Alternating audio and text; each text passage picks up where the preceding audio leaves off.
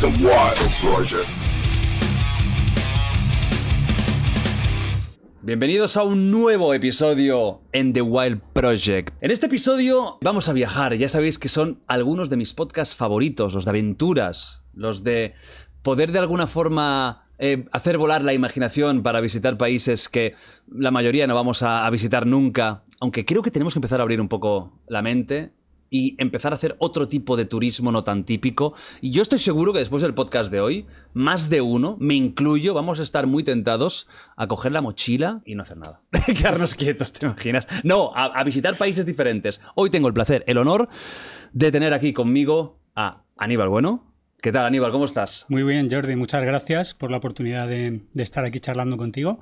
Y estoy de acuerdo con, con lo que dices, ¿no? La gente tiene, tiene, que animarse a visitar lugares que no están dentro del circuito turístico habitual, uh -huh. porque eso te abre mucho la mente y, y cambia tu forma de ver el mundo. Tú has salido, si no me equivoco, en este podcast varias veces. Aquí te han mencionado varias veces. Leta te ha mencionado 29 veces. 29. 29. No paraba, era ayahuasca y Aníbal Bueno. No, Leta seguro. Creo que Amarna también. Creo que sí, creo que sí. Y si no te mencionó en el podcast, te mencionó después. O sea, mucha gente me ha dicho, Aníbal tiene que venir porque de todos nosotros, esta fauna que estáis moviéndoos por todos lados, es quizás, de, si no el que más países ha, ha, ha visto, top 3. ¿Tú has estado en cuántos? 102 países. 102. 102 países. ¿El año pasado en cuántos estuviste? El año pasado en 26. por culo ya. O sea, 26. A mí, sí. yo, o sea, yo hago cálculos y me salen a, a, a dos por mes, ¿eh? O a más sí, de dos más, por mes. más, sí, sí, O sea, es, es, una, es una locura esto. Es una locura, así me estoy quedando. Oye, y no, y no te vas a, a Francia, Italia y Grecia, ¿eh? Bueno, vengo de Dolomitas, ¿eh? Ah, coño. Pero de vacaciones. Por, por, trabajo no me voy a estos países. No, ¿no? te vas un poquito más a la África aventura. sobre todo uh -huh. y luego Asia también. ¿Te queda algún país de África pa, por ver? Pues sí, por suerte, porque oh. me gusta que me queden cosas por descubrir, me quedan aún unos 20 países de África. Es que África tiene muchísimos sí. países. Son 56, ¿no? Claro. Si no me equivoco. Bueno, no sé si son 56, pero sí. son muchos. Esas divisiones eh, que también daría para otro podcast, ¿no? De cómo se sí. hicieron algunas divisiones de los países africanos, que aún las consecuencias se están, se están viendo a día de hoy y, a saber cuándo. Se están viendo, de hecho, con el golpe de Estado de Níger, que uh -huh. es un golpe de Estado que, mm, que, que al final ha sido algo que ha ocurrido en cadena en muchos países de África Occidental. Uno de los factores que hay detrás es precisamente ese reparto eh, arbitrario que hicieron los europeos, en este caso los franceses, de, de toda esa región. Mm. Entonces sí, eso daría para muchísimo. Sí, sí, de hecho es un tema que, que voy a tratar porque va a venir en, en, yo creo que en un par de meses o un mes o algo así, tengo una agenda ya que no sé, una persona que no quiero dar spoiler aún, pero es un, un puto crack y experto en África, en lo que está pasando con África, lo que pasó con África, mmm, a un nivel más geopolítico, vamos a decir, mm. ¿no? ¿no? No tan de aventuras, sino más geopolítico, para comprender muchas cosas, ¿no? ¿Por qué pasa lo que pasa? ¿Por qué hay tantos conflictos? Mm. ¿Por qué parece que África no acaba de dar el paso para estar al nivel del primer mundo? Y, y, que hay muchos factores sí. ahí. Sí, sí, Vamos contigo. A ver, Aníbal, tú eres ingeniero informático. Sí. Ojo. Soy ingeniero informático. Y veo que aplicas eh, cada día, ¿no? la ingeniería, ¿no? A ver, cuenta no un poquito tengo sobre... ni idea ahora de informática. O sea, ¿Sí? sé programar. O sea, usas recuerdo... Windows, ¿no? Uso Mac, ¿eh? Pero porque cuando estuve en la universidad, que luego hablaremos del siguiente paso Ajá. que di, utilizábamos iMac, ¿no? Y ya me he acostumbrado y utilizo Mac.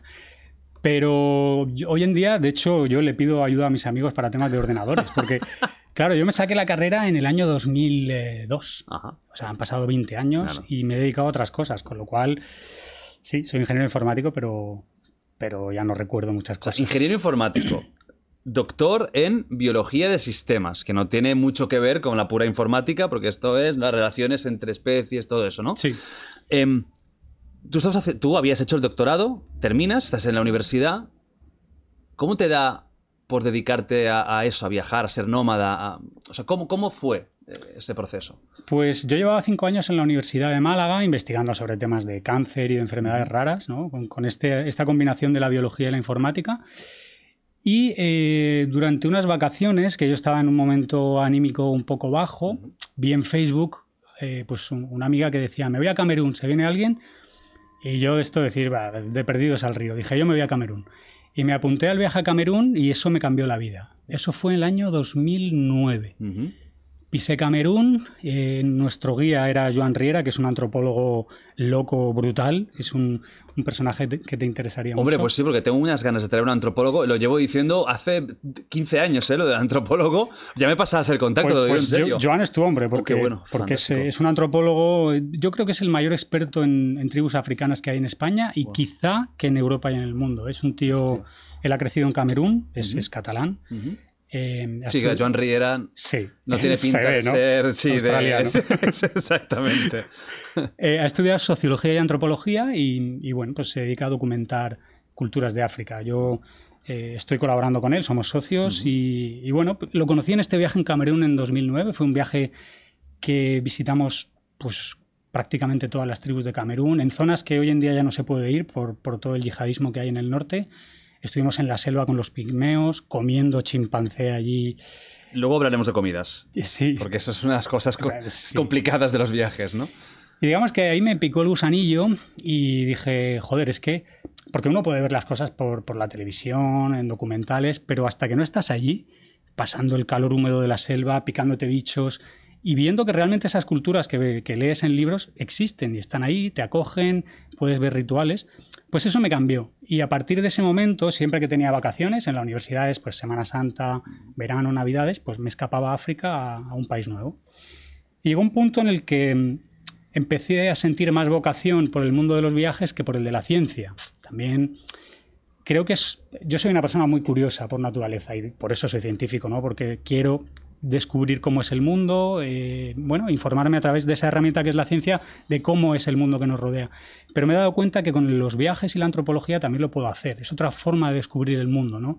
De descubrir al ser humano y de ver otras cosmovisiones, que, en Occidente estamos, bueno, y cada cultura, ¿no? Siempre está un poco encerrada en lo que cree eh, y en cómo cree que funciona el mundo. Y siempre es sano, pues, ver otras, otras visiones. ¿Cuándo decides dar el paso de me voy de vacaciones a Namibia a voy a dedicarme a esto o voy a ser nómada, voy a cambiar mi vida por completo? Porque tú te consideras que en estos últimos años eres una persona nómada? Sí, absolutamente. Absolutamente. Sí, sí. No tengo vivienda, eh, tengo una casa que la tengo alquilada. Y vendí el coche y junto con mi pareja nos fuimos a, a viajar. Entonces ahora llevamos cinco años que apenas venimos a España, venimos una semana o dos al año para saludar a la familia y renovar el pasaporte. Hostia. ¿Y, y cómo es eh, el- el- Bueno, antes de ir a cómo es la vida de nómada, ¿cómo decides dar el paso tan heavy de esto ya no es un hobby, voy a vivir diferente? Pues lo primero fue dejar la universidad y eso se dio, el punto de inflexión fue cuando terminó mi contrato y el jefe que yo tenía en, en aquel momento en la universidad me dijo, puedo renovarte el contrato cinco años más o te vas y cobras el paro. Entonces yo dije, bueno, la opción va a ser irme, tener dos años de paro, ¿no? Y con esos dos años tratar de montar un negocio que me permita viajar. Entonces, lo primero que hice fue estudiar el máster de periodismo de viajes en la Universidad Autónoma para tener una formación ¿no? de cómo documentar otras culturas y luego, pues, tratar pues, de, tener ese negocio que pudiese realizar de manera nómada. Y a partir de ahí, pues me dediqué a la divulgación con libros y charlas, que eso me aporta un, pues, cierto, eh, ciertos ingresos, y monté una agencia de viajes especializada en esos lugares complicados del planeta. que ahí estás tú y un equipo Sí. ¿no? de guías que van por diferentes sitios de Sí. turismo diferente. Sí, somos siete ahora mismo en la, en la empresa, tres socios, uno de ellos es Joan, el antropólogo que te digo, que, bueno, eh, es, es una persona muy peculiar, ¿no? Ajá. Pero sin él... El, Nos gustan las personas peculiares. Por eso digo que es muy interesante y te interesaría mucho conocerlo, porque es una persona muy peculiar, está como un cencerro, y eso tiene sus cosas buenas y malas. Sí. A Como mí me- socio también de empresa, ¿no? Totalmente. Yo he querido matarlo muchas veces, pero él me ha aportado los mejores momentos de mi vida. O sea, él me ha llevado a, a conocer tribus que, que ni Dios sabía que existían. Eh, me ha metido en, en tinglaos, ya contaré luego alguno, con una misión suicida a Sudán del Sur, eh, que casi la palmamos allí. Entonces es como, joder, me da la adrenalina que necesito eh, y me- yo he aprendido mucho de él, ¿no? Porque yo venía de otro mundo que no era la antropología. Eh, bueno, entonces estamos estas personas en la agencia y luego tenemos guías, porque no podemos estar, bueno, ya estamos siempre sobre el terreno, pero necesitamos más gente Claro.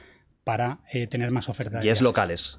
Guías locales y luego gente también española o incluso tenemos un guía que es holandés, otro alemán, para guiar grupos y no estar nosotros ahí siempre con los clientes. ¿Y cómo es vivir como nómada? Tú dices que no tienes casa, para entendernos, que eso ya es lo primero que puede chocar, ¿no? Porque es algo tan básico para todo el mundo tener Sí. un refugio. Tú no lo tienes, tú te vas moviendo. No lo tengo. Y creo que es lo que más echo de menos. La...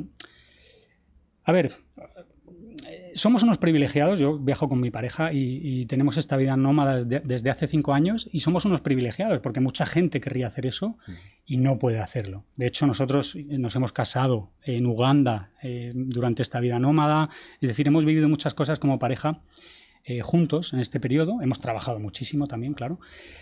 Pero eh, no es todo tan bonito como parece, ¿no? Por Instagram siempre nos escriben, joder, estáis de eterna luna de miel. Pero claro, tú compartes los momentos chulos, ¿no? Claro. Pero Esa hay- bronca en, en- en medio del Sáhara no se pone Eso- la- eso no en se el Facebook, ¿eh? Eso no se pone. Cuando estás de morros en mitad de la sabana, no se pone. Ahí no, ¿eh? Pero aparte, independientemente de eso, o sea, estás mucho tiempo sin ver a tu familia, a tus amigos, que los amigos se van perdiendo, ¿no? Porque cada uno tiene su vida y si tú no estás nunca, por mucho que mantengas conta- contacto por, por WhatsApp o lo que sea, pues no es lo mismo, ¿no? Yo tengo sobrinas y no las veo crecer, eh, mi madre se hace cada vez más mayor, obviamente, y hay como una sensación de desarraigo. Y luego también a nivel de pareja no tenemos intimidad, porque estamos siempre o en tienda de campaña, o con clientes, o cuando venimos a España en casa de nuestros padres. Claro. Y es, eh, al final, es una sensación extraña, ¿no? Como que sientes que no perteneces a ningún lugar y, mm, y que no tienes momento tampoco de digerir todo lo que has vivido. Porque yo ahora me voy a Afganistán, luego a Namibia, luego a Pakistán. ¿Y cuándo me siento yo, ¿no? A, a decir, hostia, qué fuerte esto que he vivido, ¿no? ¿Empiezas a echar de menos el- el- una vida un poco más tradicional, podríamos decir? La echo de menos y de hecho en 2024 nos lo vamos a tomar más en calma. Vamos a estar sobre todo en España para escribir un par de libros que tenemos pendientes, empezar un poco también de divulgación en YouTube, porque no, es que no tenemos tiempo de, Claro. de hacer audiovisual. Lo tenemos, lo tenemos almacenados en discos duros desde hace años. Y para escucharnos también a ver qué es lo que, o sea, qué ritmo queremos tomar a partir de ahora. El miedo que tengo es aburrirme, porque claro, llevo muchos años de estímulo diario, estímulo diario, una tribu, un elefante, un no sé qué, pum pum, y me veo en casa y por un lado digo, joder, qué guay.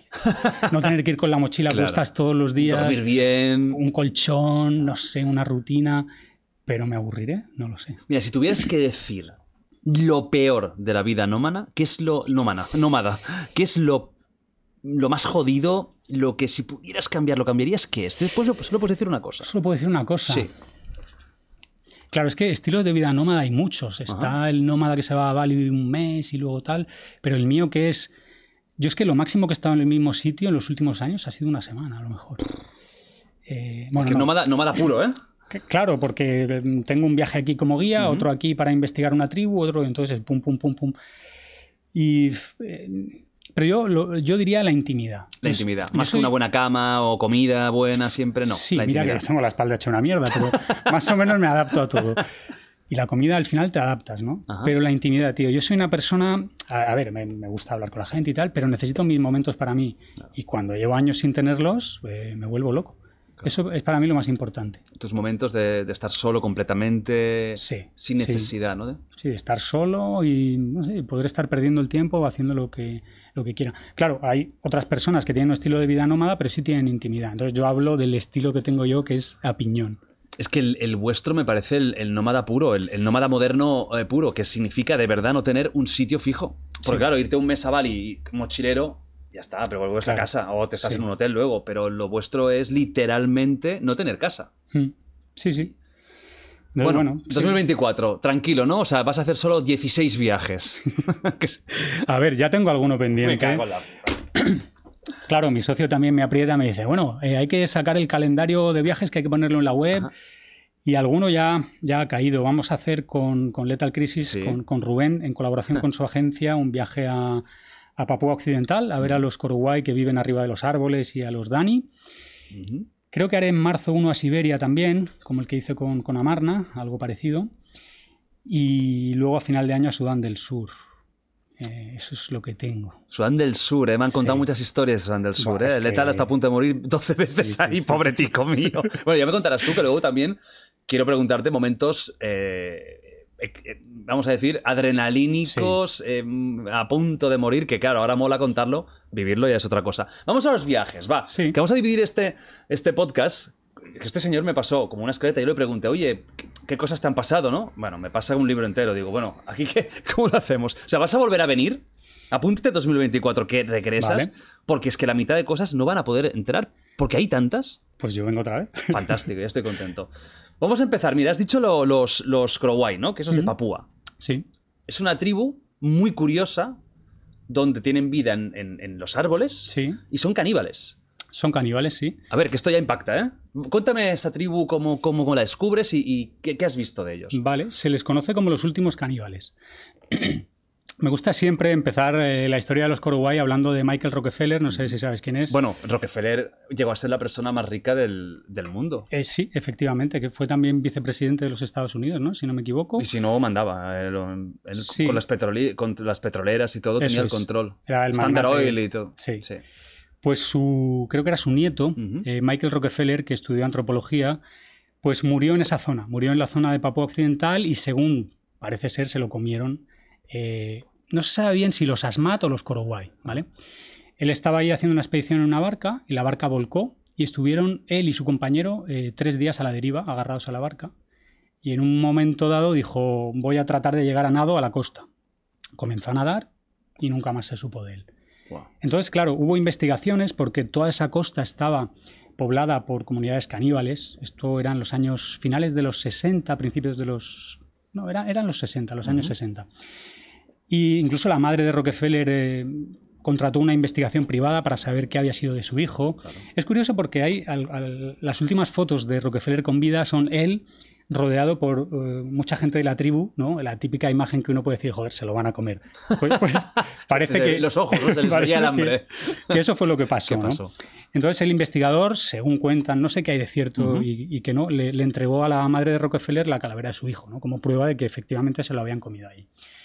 Entonces es una, una zona muy interesante porque es la última región en la que se eh, erradicó o se dejó de practicar el canibalismo. De hecho, el último caso documentado es de 2012. Hace Sí, nada. Sí, pero bueno, ya en 2012 digamos que eh, ahí lo que impera es la, la cultura indonesia. Entonces a los que se comieron a estas personas los han metido en la cárcel y tal. Y es una cultura, yo creo que, mira que conozco culturas, pero para mí es una de las top. Yo no sé si es, eh, la pondría en el puesto número uno o dos, porque aparte de, de lo que es el canibalismo, son personas que son solo 3.000 individuos, unos 2.800, Ujú. ¿vale? Que viven en mitad de la selva, una selva primaria muy frondosa, y viven de la caza y la recolección. Van desnudos, bueno, se ponen una hojita en el pene, en el glande, Ajá. esa es la única ropa que Y llevan. ya está. Ya está. Y van con arco y con flechas Ajá. y viven de la caza, la recolección y viven en, en estos árboles a 30 metros de altura que son brutales, tío, Wow. brutales. Porque tú ves a ese- al tío subiendo a su casa que a lo mejor tarda 10 minutos porque son 30 metros y tiene que ir por el tronco. O sea que van subiendo por el tronco, no han construido ni algún tipo de Algunas- escaleritas o algo. Algunas sí tienen una escalera de madera, Ah, vale. enormes. Lo que pasa que como hay muchas lluvias y tal, las escaleras se van rompiendo. Ajá. Y, y, joder, verlos ahí arriba. Yo no he llegado a subir a ninguna, a ninguna casa. Supongo que si vamos en septiembre, Lethal subirá.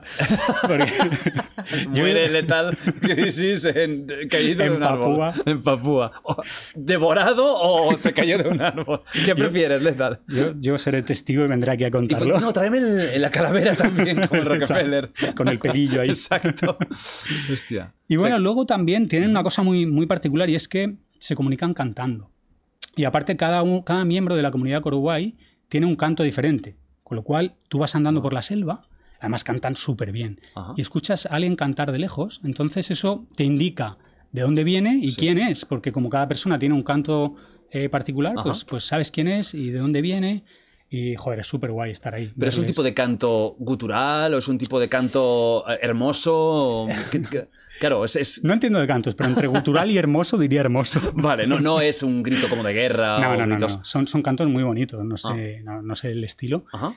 pero es muy, es muy guay, muy guay. Y escucharles, porque ellos cantan, dicen que cuando cantan, los dioses de la selva, ellos creen en el dios Kakua, Ujú. el dios de la selva les protege. Entonces, cada actividad que hacen cantan para que tener esa protección. Suben a, la casa árbol cantando, entonces son, son momentos brutales. Te voy a poner una foto de una de las casas de estas de, que comentas. Sí. Porque esto es una locura, ¿eh? Eso es una pasada. O sea, es una pasada. Y, claro, aquí, no se ve la como, altura. Aquí hay como una pequeña escalerita. Sí, sí. Esto estará a unos 30 metros, ¿no? Las hay a 20. Claro, últimamente las construyen más bajas. Porque, de hecho, en la selva quedan muy poquitos coruguay viviendo. Muchos se van a, la ciudad. Ah. Y claro, cuando vienen a ver a sus familias, pues a lo mejor no les apetece subir hasta ahí arriba por un tema de practicidad. Y también habrán perdido quizás un poquito de, ¿no? de estilo, facilidad para poder ir. También no tiene mucho sentido ya construirlas así porque esto se hacía para divisar a los enemigos, que hoy en día ya no tienen eh, disputas tribales, y para protegerse de animales salvajes. Mm.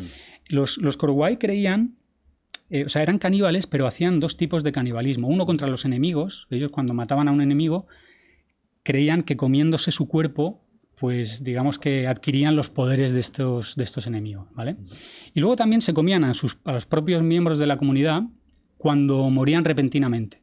Porque ellos pensaban que cuando alguien moría sin, ah, no, que se cayese o que alguien lo matase, sino que moría sin una causa aparente, eso era que se le había metido el demonio dentro. Entonces, comiéndose la carne, mataban al demonio. Ese es el tipo de canibalismo que, llevaban a cabo los Korowai. Claro, el, primero es, uno de los más típicos, ¿no? El, canibalismo en una guerra, conflicto que pueden tener de los enemigos. Mm. Pero lo otro es curioso, el hecho de que cuando alguien tuviera un ataque al corazón o, Claro. ¿Ellos te lo, te lo cuentan esto?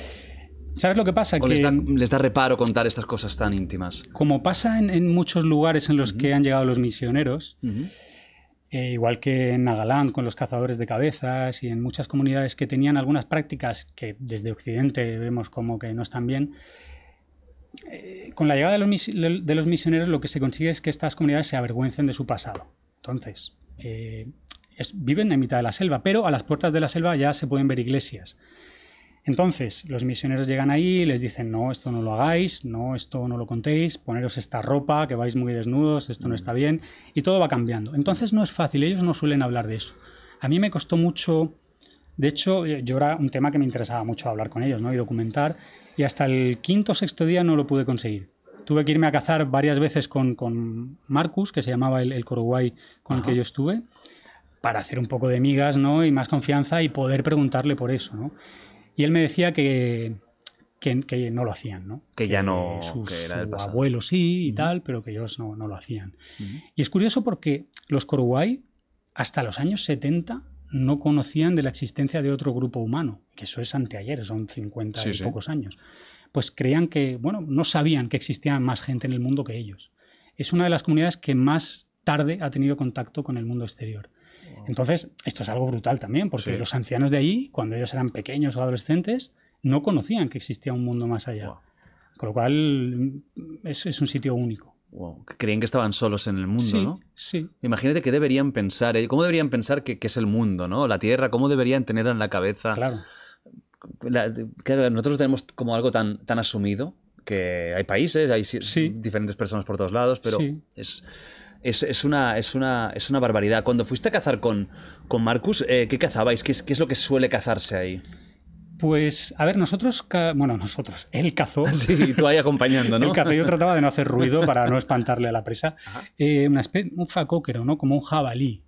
Una especie de pumba, ¿no? Pero supongo, que es, supongo que es una especie diferente, porque esto es eh, Oceanía, ¿no? Y el, pumba típico está en la sabana africana, ¿no? Pero sí, como una especie de jabalí.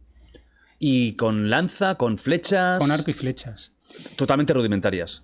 Sí, sí, de madera todo y pues, la, punta metálica. Le ponen un poquito de veneno con unas plantas venenosas que hay ahí, impregnan la punta en veneno y, con eso cazan. Y luego llegó otro coruguay de, la selva que venía también con una presa, era una rata, pero una rata grande. Sí. Y pues claro, luego al fuego y se la comen y, listo. ¿Comiste ahí? Ahí no comí, no ah. comí porque tampoco quería enfermar. Ya, ese es un riesgo, ¿no? Sí, en esa expedición yo iba trabajando eh, de guía para un eh, documentalista alemán, un fundador de Greenpeace que quería hacer un documental de comunidades sostenibles. Entonces, si yo voy viajando solo, me la puedo jugar, pero cuando estoy trabajando no puedo comer algo que me siente mal y dejar a los clientes solos ahí en la selva. Y estar dos días ahí que no puedes salir del baño. Y por cierto, hay una maldición ahí porque los últimos tres guías que tenía han muerto. No me jodas. Sí, Ah, uno, ¿ahí mismo? Ahí, ahí, en la, en la zona de Coruguay. Em, sí, sí, Ah, muy Ahí heavy. sí que no vamos a ir nadie, ¿eh? No me jodas. Solo los guías. Ya, ya, pero la probabilidad es alta. Ya, ya, Los tres ya, sí. últimos guías. Sí. Uno le picó una serpiente, eh, otro fue un ataque de asma y el tercero un ataque al corazón. Eh, entonces, pues, ahora tengo un cuarto guía que es el que, el que estoy. Paz eh, descanse, pobre el cuarto ya. que ya mi socio tiene el cachondeo, dice que a este también. Hostia. Bueno, yo no estaría muy tranquilo. Oye, el de No, ataque pero- al corazón, suerte que no lo ha pillado unos años antes, que luego va a la paella, ¿eh? Es verdad. es Claro, o sea, hubiera sido ideal para ellos. Pero claro, la mortalidad, que esto es algo que también, creo que lo comentaste en algún otro podcast, a veces se idealiza mucho ¿no? las comunidades indígenas. Eh, bueno, todo este sentimiento tiene un nombre, ¿no? que es el, el buen salvaje. Desde tiempo de Rousseau, mucha gente que con cierto sentimiento anti-ilustrado tiende a demonizar la sociedad moderna, ¿no? a decir, es que debemos retornar a la naturaleza. ¿no? También el movimiento New Age tiene esta máxima de retornar a lo natural y nos estamos echando a perder como especie. Pero las comunidades indígenas tienen una esperanza de vida de 35 o 40 años, muchas de ellas. ¿Sí? ¿Está tan bajas? ¿En las que viven en selva? Sí. sí, sí. De 35 a 40. O sea, es Sí. difícil ver a alguien de 50 años. Los hay, in- incluso hay algún anciano, Ujú. pero mm, la, la gente muere muy joven. Entonces, claro, te digo que se han muerto tres guías, pero pe- entra dentro de lo normal. Claro. De esos países donde puede... Además la, la- la fauna es muy hostil. Sí, hay malaria, Ujú. hay- no hay hospitales. Entonces, bueno, hay que poner un poquito en valor lo que tenemos aquí en ese Claro, sentido, sobre claro. todo la parte sanitaria. No tenemos. Es que eh, a veces es eso, ¿eh? Tenemos un- un- una sensación de que estamos en, la- en el peor momento de, de- de los últimos años y al revés, estamos en el mejor momento. Nada será, nada será nunca perfecto, pero. No, pero todos los indicadores apuntan a que estamos en el mejor momento de nuestra historia. Hay menos guerras que nunca, menos hambre que nunca, aunque luego, claro, lo vemos en las noticias, pero ese sesgo que tenemos que nos Sí. hace fijarnos en lo negativo, pero los datos objetivos son que vivimos mejor que nunca. La esperanza de vida es mayor que nunca. Entonces, bueno, todo eso gracias a la ciencia. Claro. Científico, ¿eh? me gusta porque luego cuando hablemos de rituales, ¿eh? Sí, tú sí, que lo ves desde un, prisma totalmente escéptico, es muy interesante, porque al final tú vas siempre a la ciencia. Tú al final retornas a tu casa, que es la ciencia. Sí, Ese es eh, tu, tu hogar. Pero es que eh, es mi hogar y aparte es la única herramienta que tenemos para conocer eh, la realidad. Es decir, todo lo que no es ciencia es creencia y las creencias pues, pueden ser verdaderas o pueden ser falsas. ¿no? Yo he estado con tantas comunidades que muchas veces digo, claro, si yo tuviese que creer todo lo que he visto, o sea, el, el futuro no se puede inter- interpretar de 20.000 maneras diferentes. O sea, es que hay cosas que son incluso contradictorias. Claro, 10, 10 millones de dioses y de... Es Claro. imposible. Em, más más eh, cosas y más eh, tribus que has visto y más, y más viajes. Vamos a la tribu Dogon en Mali. Sí, Esta tribu eh, se ha hablado mucho mediáticamente porque hay como la, el pensamiento de que a nivel cosmológico eran unos genios y estaban muy avanzados a su tiempo. Esto es una idealización que ha hecho la gente. Es cierto que tenían eh, un nivel altísimo o ¿dónde está la realidad? ¿Dónde está la ficción? vale, esto ha dado mucho, ha dado mucho juego porque bueno, se han hecho películas, libros sobre el mito de los dogones. Aquí lo que ocurre es que un antropólogo francés, Marcel Griol, estuvo, creo que fueron 10 años conviviendo con los dogones. De hecho, estuvo viviendo en la casa de un, eh, de un ogón. El ogón es el chamán del poblado. Y entonces Marcel Griol lo que hizo cuando volvió a Francia fue escribir un libro, el, el Zorro Palio se llama el libro, que son unas 200 páginas o 300, eh, diciendo que estaba absolutamente fascinado de los conocimientos que tenían los dogones sobre astronomía. Los dogones decían, eh, bueno, conocían los eh, anillos de Saturno, las lunas de, de Júpiter, eh, y bueno, Es lo que escribió él, que, que él conocía. Sí, sí, sí. Y eh, dice que los dogones, sobre todo el, el chamán, se lo podía explicar perfectamente. Eh, entonces, claro, todo esto empezó a levantar ciertas sospechas. Los, los dogones tienen también en los poblados unas piedras talladas que se llaman el huevo del mundo, o ellos lo llaman así, donde representan el universo. Y ahí se pueden ver pues, eh, diversos planetas y estrellas. Y en este huevo del mundo, en la parte central está la estrella Sirio, que es la estrella más brillante del firmamento. Y los dogones la representaban como una triada, como tres puntos. Y esto eh, fue un misterio que quedó allí hasta que en los años 90 se descubrió, hubo un estudio astronómico que se publicó eh, que decía que Sirio realmente eran dos estrellas. Un sistema Con lo binario. cual, un sistema binario, estaba Sirio A y Sirio B que orbitaba en torno a Sirio A. Esto empezó a alimentar aún más la- el mito en torno a los dogones y fue en 2000, 2008, creo que fue, donde otro estudio matemático decía que seguramente hubiese una tercera estrella. Entonces, claro, todo esto que Marcel Griol ya escribía en los libros de, de texto en los años 30 fue como decir, Oh, eh, es obvio que los dogones han tenido contacto con los extraterrestres, ¿no? Además han tenido, o sea, la, la, la cultura dogona es absolutamente fascinante. Tienen este baile de máscaras, que, que es yo creo que el baile de máscaras más famoso de, de toda África, con unas máscaras enormes. Esas están grandes, ¿eh? Sí, que realizan cada 50 años y que llevan cientos de años realizándolo. Y luego resulta que 50 años es el ciclo orbital de Sirio B en torno a Sirio A. Justo 50 años, ¿no? Qué casualidades, ¿eh? Joder, los dogones llevan, ¿cuántos? ¿700 años haciendo este baile? ¿Cómo, cómo lo sabían? Claro. no? Entonces todo esto era el mito de los dogones, un misterio. Y de hecho el gran científico Carl Sagan, en el libro El cerebro de Broca, eh, él habla de... eh, bueno, tiene un capítulo que se llama Enanitos verdes... eh, Duendes verdes y enanas blancas o algo así, en el que él habla de las tradiciones o rituales tribales que más han puesto en duda su escepticismo. ¿no? Y habla del, del caso de los dogones. ¿no? Que- pero bueno, eh, al final, pues eh, uno va atando cabos y parece ser que no es realmente lo que, lo que parecía ser, ¿no? Porque se sabe de casos de dogones que lucharon en la Primera Guerra Mundial con el ejército francés. Se sabe también de alguna expedición precisamente astronómica que fue a País Dogón a documentar un eclipse, con lo cual, bueno, hay algo de contacto ya, ya ha habido, ¿no? Vale. Luego, también, eh, obviamente, la- toda la información que daban los dogones era exactamente la misma que, que la ciencia sabía en los años 30. Es decir, los dogones hablaban de, las, de nueve lunas de Júpiter, no, de cuatro creo que eran, y ahora mismo se sabe que hay ochenta y pico, noventa. Entonces, claro, si según ellos habían recibido a unos dioses eh, con forma de lagarto, que eso es lo que cuenta su mitología, que habían viajado a la Tierra para transmitirle, desde la estrella Sirio habían venido, para transmitirle toda la información del universo, sería un poco absurdo que se lo hubiesen dado mal, ¿no? Claro. Joder, si tú viajas desde Sirio hasta País Dogón para explicar que Júpiter tiene cuatro lunas, Das el mensaje bien, pues ¿no? No dile te que son equivocas. 97, ¿no? Porque justamente cuatro, que eran las que se sabía que había en los años Ajá. 30, ¿no? Entonces, claro, por ahí se va cayendo un poquito este, este mito.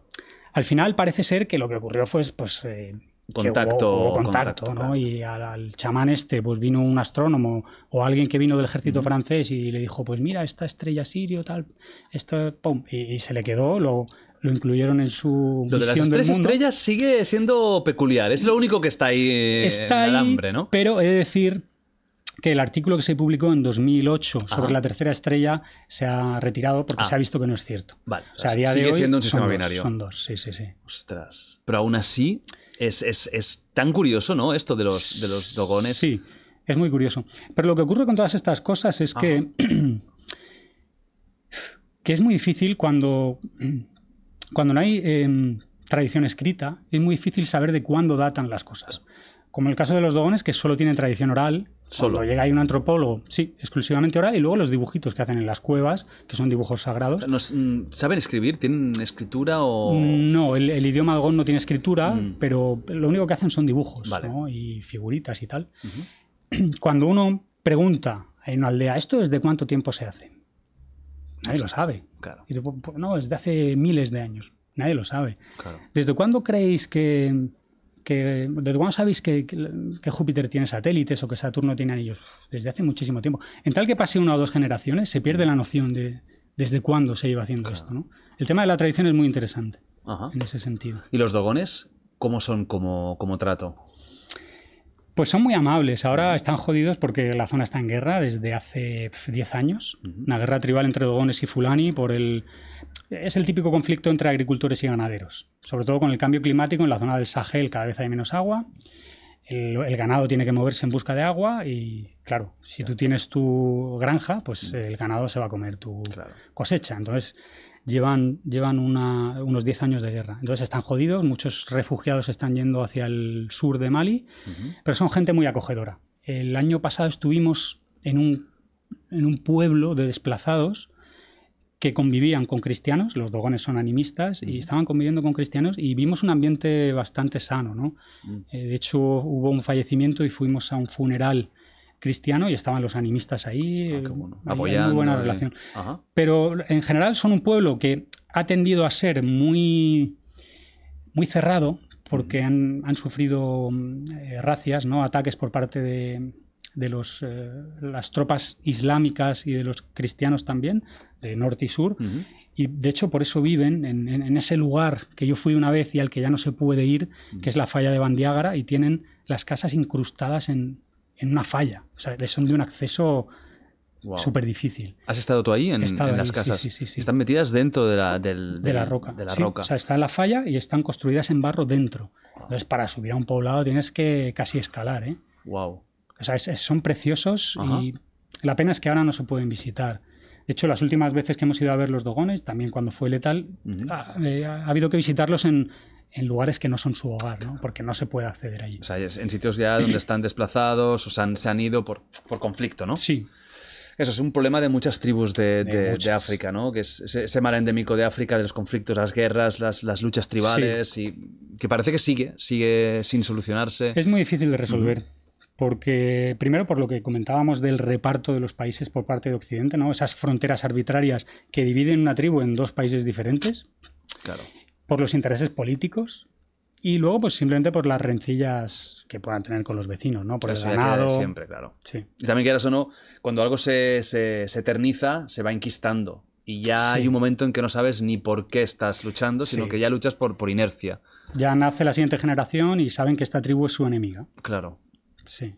Vamos a más, vamos a más, a más viajes y más cositas. Algo que me, que me ha llamado mucho la atención, que es el tren de hierro de Mauritania. Que he visto vídeos y todo y es, es muy guay. Bueno, es muy guay. A ver, mola mucho verlo. No sé si me gustaría estar ahí. ¿Qué es? ¿El tren más largo del mundo, puede ser? Sí, es el tren más largo del mundo. Creo que son 200 vagones, 220 vagones o algo Y así. son vagones de mercancía, bueno, pero ah, de hierro y con, con un polvo, ¿no? O con... Sí, son, son vagones completamente diáfanos, vacíos, y dentro lo que hay es polvo de hierro. O sea, hay montañas de polvo de hierro. Y claro, no es un tren de pasajeros. Pero ahí la gente se mete. Se mete, a ver, cuando estuve yo había tres locales que estaban haciéndose un té en el primer vagón y nosotros. O sea, la gente, a no ser que, yo qué sé, pues alguien local quiera ir a casa de su primo y se sube. Ajá. Pero no, no es que vaya lleno de gente. ¿no? O sea, ¿ese tren de dónde va a dónde va? Pues va del interior de Mauritania a la costa. eh, ¿Cómo se llama la ciudad de la costa? Nabu Dibu o algo así. Y cruza, pues cruza todo el Sáhara. Entonces es brutal el paisaje. Va recorriendo kilómetros y kilómetros de, de dunas. Y solo se ve la vía, en un tren larguísimo. Tú miras, bueno, si miras para adelante ves la locomotora, hay dunas. Miras para atrás y ves vagones infinitos. Hostia, es una pasada. Y, y claro, ahora lo que han hecho, porque el tren pasaba un túnel, que ese túnel se ha, mm, ha colapsado, entonces han tenido que reconducir la vía y justo pilla en, el- en la frontera con el Sáhara Occidental y recorre, digamos que 5 kilómetros por Sáhara Occidental. Eh, y bueno, también, también es una experiencia, ¿no? Ah, ¿cómo- Porque, claro, ¿cómo es viajar a- ahí? Que esto no está, no está hecho para, para, el, para el pasajero, digamos. Está hecho para Claro, claro, transportar claro. hierro y polvo de hierro. Pues está guay los primeros, la primera hora está guay. porque estás flipando, ¿no? Haciendo fotos, haciendo vídeos, tumbado diciendo, Buah, estoy recorriendo el Sáhara en un tren de mercancías. Buah. Luego el hierro se te mete por todas partes. O sea, si llevas móvil se pega en todas las zonas eh, imantadas, Guau, eh, claro. todo. La cámara se llena de, de- de polvo de hierro, tu cara acaba negra. Y luego se- a nivel práctico es un poco incómodo, porque pasas ahí 8 horas o 12 horas, eh, no hay, el tren no para. Bueno, tiene una parada a mitad, Ajá. pero si te meas tienes que mear para afuera, si te cagas tienes que cagar para afuera. Y claro, tienes que llevarte comida y nosotros cogimos un colchoncito para poder sentarnos ahí porque el, polvo de hierro está duro también. Está duro, ¿no? Pero bueno, es una experiencia. Luego cuando se hace de noche, pues ves las estrellas en mitad del desierto. Se y ve súper. Muy guapo, muy guapo. Por la noche La Vía ¿eh? Láctea. ¿Sí? Sí, sí, sí, Claro, sí. de, de día, ¿qué temperaturas podéis aguantar ahí? Porque esto está a la intemperie todo el rato. Sí, pues no sé, 30 y pico grados o 40, supongo, depende del día. ¿Y de noche te, que te baja 10? Y de noche puede bajar a, sí, 5 o 10, dependiendo de la zona. Sí, sí, sí, hace fresquito. ¿Cuántas, ¿Cuántas horas estuviste? Eh, yo me bajé a mitad. Ah, amigo. Me bajé a mitad porque yo quería hacerlo entero. Ajá. Pero eh, no iba con, con clientes Ah. y Y estaban ya corta, corta. sí, entonces no lo pude hacer entero. Pero hicimos unas siete horas. Pero es- lo hubieras hecho entero realmente. ¿A ti te yo, yo lo habría hecho entero. O tú cuando, sea, dijiste, cuando los clientes dijeron, bueno, ya bajamos, tú pensaste, vamos. Yo, a mí me gusta hacer las cosas hasta el final. Y, y- y me gusta a veces estar puteado. Vale. Porque luego cuenta, por ejemplo, vengo aquí, lo cuento y digo, joder, ¿por qué no lo hice entero? Claro, no? ojalá hubiera terminado. Me, me gusta, ¿no? Me gusta la sensación de vivir la experiencia completa, aunque sepa que voy a estar jodido, pero me mola. El paisaje una locura, ¿no? Sí, la nada absoluta, arena. Claro, hubiera molado llegar al puerto. Sí, A- sí. Para ver también cómo es. y ¿Fuisteis al final, por eso, a la, a la ciudad portuaria? Sí, ¿Por otras vías? sí, fuimos, fuimos. Lo que pasa que, a ver, yo eh, también quería documentar un poco cómo se extrae el hierro, cómo, pero todo eso no se puede, está muy vetado, ¿Ah, sí? porque es una empresa, mm, quiero recordar que es francesa y tiene mucha seguridad, no quieren que se sepa nada de ahí, ¿no? Entonces tampoco pudimos ver cómo se descargaba el hierro, Mm. pero bueno, estuvimos dando un paseo por la ciudad, hay unas foquitas por ahí y tal, bueno, haciendo un poco de turismo. ¿Qué tal es Mauritania? Genial, es un país, a mí los países de desierto me encantan, Mauritania, Chad, Sudán, me, me flipan, porque no sé, creo que la, la gente de desierto tiene una hospitalidad especial. ¿Sí? Y luego el desierto, eso que te comentaba anteriormente, de que a mí me gusta la introspección, la necesito, se presta mucho a eso, ¿no? El pasarte horas en un 4x4 atravesando dunas y viendo dunas, camellos, algún poblado nómada, te da para pensar mucho. Sobre todo también estás sin cobertura y aislado. Claro. Y eso me mola, me mola mucho. ¿Por qué dices que la gente de desierto es diferente? ¿Qué, qué- qué- tienen de, parti- de particular? Son más hospitalarios en general. Yo creo que como la vida del desierto es una vida dura, y cuando alguien hace una travesía en el desierto, normalmente llega a su destino exhausto, eh, con sed, pues están acostumbrados a los extranjeros, a los forasteros, pues a, a ser muy hospitalarios con ellos. Siempre te ofrecen un té, eh, te ofrecen un sitio donde sentarte, agua, y me gusta, me gusta esa hospitalidad. Es algo como especial, ¿no? Que a lo mejor en otros tipos de zonas más selváticas, donde hay más recursos. Claro, yo creo que, que van por ahí los tiros. Claro, que al final aquí, aquí es lo que tú dices, son, son zonas vacías Sí, de kilómetros y kilómetros y kilómetros donde no hay Nada. nada. ¿Los oasis son verdad o son mentira? Son verdad. ¿Y son como nos lo imaginamos o no? Es decir, Sí, algunos sí. son de repente de la nada surge una zona con agua, con árboles. Sí. Es así. Sí, por ejemplo, en el norte de Chad está el oasis de Unianga, que son dos, Unianga Kabir y Unianga Serir, que bueno, significa el grande y el pequeño. Eh, Son así, o sea, tú te pasas ocho horas conduciendo por dunas y de repente ves algo a lo lejos y se va haciendo cada vez más evidente, ves palmeritas y hay un oasis ahí.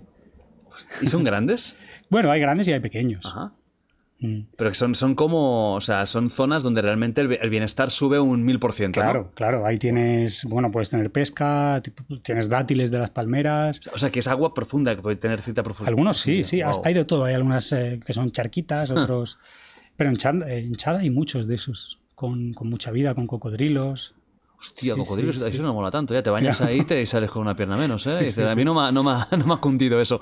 Y, y se, sa- o sea, ¿se sabe cómo es posible que en medio de una zona absolutamente desértica haya agua, árboles? ¿Se ha estudiado? Supongo que sí, se habrá estudiado. Yo de eso no controlo. Yo sé que muchas zonas eh, de sabana seca incluso eran antes eh, grandes lagos.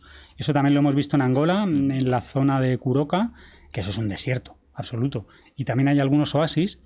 Y, y- y bueno, es- esa zona sí que, sí que sé que antiguamente era... un- Todo oasis. un- sí, sí, era todo oasis. Y hay algunas regiones que son estacionales. Son desierto durante una época del año y luego durante la época de lluvias pues sube el agua y son grandes lagos. Joder. Sí, qué curioso estas cosas. ¿eh? Estos, Sí. estos países son otro mundo. Hablando de desiertos. El desierto de azufre de Danakil. Si no me equivoco, es el sitio del mundo con la temperatura media más alta. Sí. Porque no sé si el récord lo tiene el Death Valley. Pues no lo sé. no Pero lo están sé. por ahí, o sea- Siempre se había dicho que era el Danakil. Lo que pasa yo lo publiqué en redes y me dijeron, no, ese no sé cuál, es el... No lo sé. Yo, no yo lo sé. como máxima temperatura, había escuchado en el Death Valley de, de- de Estados Unidos. Puede ser.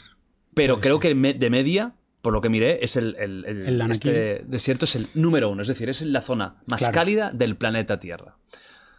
Tú has estado por ahí. Yo he estado por ahí, sí, sí, sí. Ya te veo con una cara de bueno. Y he estado por ahí en julio. Y ahí julio es el peor momento. El peor momento, Me sí, cago sí. en Dios. Vale. Cuéntame la aventura por, por el- la zona más cálida del planeta Tierra. Eso fue un horror. Esa zona De primeras, ¿eh? es un horror, pero por otro lado digo, joder, estuvo guapísimo, ¿no? Haberlo vivido. Esa zona alcanza los 65 grados en alguna época del año. Y mm, a mí se, se me ocurrió la brillante idea de ir en julio, no, no sé por qué, no me preguntes por qué. ¿Por Y qué? claro. Pues porque estaba en Etiopía haciendo el clásico Homo Valley y dije, voy a ir para, para el extremo norte que no lo conozco. Ajá. Y, y para allá que me fui. Entonces, eh, claro, llegamos allí y lo primero, cuando ya empieza a hacer un calor de la hostia, son varios días de trayecto. Ajá. Pues ya los dos o tres días previos, los hoteles que hay eh, no son cubiertos. Te sacan una cama fuera para que duermas a la intemperie, porque cualquier, no sé, cualquier eh, techo y paredes lo que hace es quitarte fresquito, ¿no? Ujú. Entonces tenías que dormir en, mitad de la calle con, con una cama. Luego recuerdo que entramos ya a la zona de Danakil y no sé si seguirá pasando ahora mismo. Que voy a poner una foto porque es precioso. Es, es una pasada. sí, O sea, sí, sí. es... Esto es. Claro, es que no es un desierto. A lo mejor la gente pensaba en desierto como desierto. No, no. Es que son estos colores. Es un desierto de azufre. Ujú. Y además eh, hay un estudio científico de hace un par de años que dice que es el único lugar del planeta donde no hay ningún tipo de vida, ningún tipo ni siquiera de bacterias. ¿No? Porque existen bacterias extremófilas que pueden vivir a altas temperaturas, existen eh, bacterias que pueden soportar pHs muy reducidos, como el, de- el azufre, ¿no? Pero no hay ninguna bacteria que pueda eh, soportar todos esos factores a la vez, ¿no? La temperatura, eh, la acidez, etc. Entonces, eh, O sea bueno, que estamos hablando de que esta zona es quizás la zona o una de las zonas de la Tierra más realmente inhóspitas Sí. y an- donde más difícil es estar, sí, pero con mucha diferencia. Sí, sí, sí. Y aún así hay gente que vive ahí. Están los Afar. Que viven aquí. Es una tribu que vive ahí y se dedican a sacar sal, porque debajo de ese suelo hay sal. Y van con, con picos y, y palas a sacar bloques de sal y en los camellos se los llevan. O sea, encima para- trabajo físico. Trabajo físico, tío. Yo no sé cómo. Bueno, pues llegamos a esa zona y, y ahí hay una mafia. Había un mafioso ahí que por dejarnos pasar nos pedía una pasta. O sea, era un tío, era algo. eh, no sé cómo describirlo. No sé si, si recuerdas a Jabba the Hutt en, en Star Sí, Wars. claro, hombre, claro, coño. Pues era un tío como de, de 120 kilos en una silla y tenía como a sus eh, sirvientes al lado con Kalashnikov. Hostia, es de película esto, ¿eh? Y claro, tú no podías pasar sin pedirle permiso. Entonces tenías que estar ahí negociando con él. Y recuerdo que nos pedía como 500 pavos y, y 10 garrafas de agua. Porque ahí el agua es un bien muy preciado, vamos. o sea, eso es. Depende de tu vida de ello. Y nos pasamos tres horas sudando para que nos dejase pasar. Ese tío que además ni siquiera el gobierno puede con él. Tenía orden de arresto del gobierno de Addis Abeba, pero nadie se atrevía a ir a por él y, y detenerlo, porque claro, el tío estaba cobrando ahí una pasta sin ser Claro, que todo nadie. para él. Claro, ¿no? claro. Bueno, y una vez que pasamos ese control, Ajá. Llegamos a la, a la base del Ertaale, que es un volcán que, que hay en esa zona, que yo quería subir arriba para, bueno, para hacer unas fotos y para conocer un volcán activo que, que está en esa zona. Y, y claro, eh, tienes que hacer un trekking para subir arriba, que son unas dos o tres horas, pero con ese calor, Dos o tres horas a 50 grados, por Claro. ejemplo.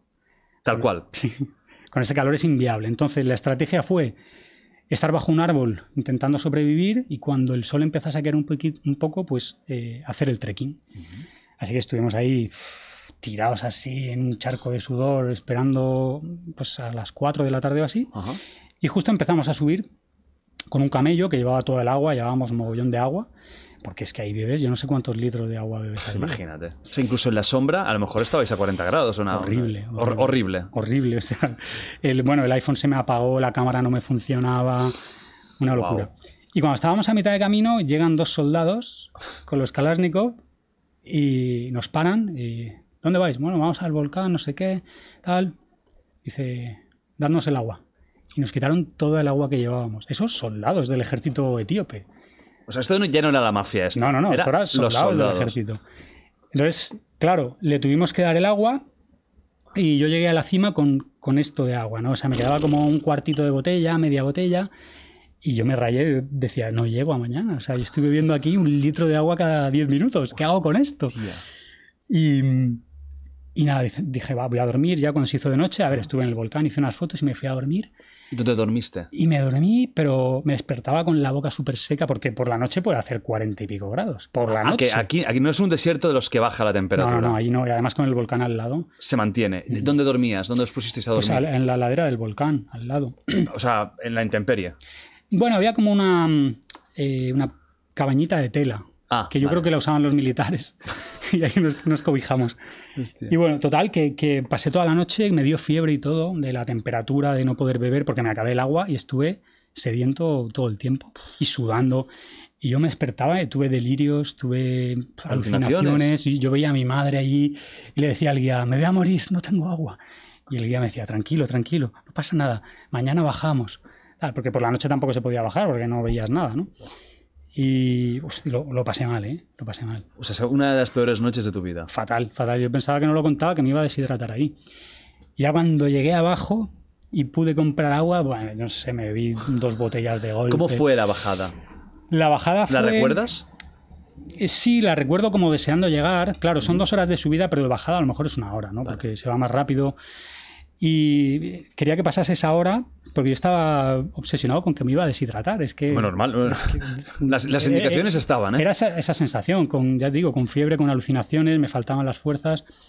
Y, y bueno, cuando llegué abajo fue como, "Uf, he sobrevivido a esto. He aguantado. ¿Y, y ahí que se compra agua en, en- hay supermercados o Eh, hay o tenderetes o con- No, tienes que hacer por lo menos unos 100 kilómetros hasta la primera tienda. Ah, o sea que, o sea que bajasteis y, y 100 kilómetros. Pero abajo eh, habíamos dejado en el coche. Ah, vale. Pero claro, agua. ¿A qué temperatura estaría? No, no, me da igual. me da igual, era agua. No se evaporó como mínimo. Hostia. Qué, lo- qué- qué- qué locura, ¿eh? ¿Es del- de las si- situaciones de climáticas más duras que has vivido? Sí, sin duda. Eso y por otro lado los nenes, ¿no? En Siberia, por lo contrario. Que Amarna contó que era frío que... que Horrible, claro, doloroso. que, que es do- doloroso, ¿no? Sí. ¿Cómo, cómo aguanta el cuerpo? ¿Cómo, ¿Cómo es realmente aguantar durante horas y horas este calor así?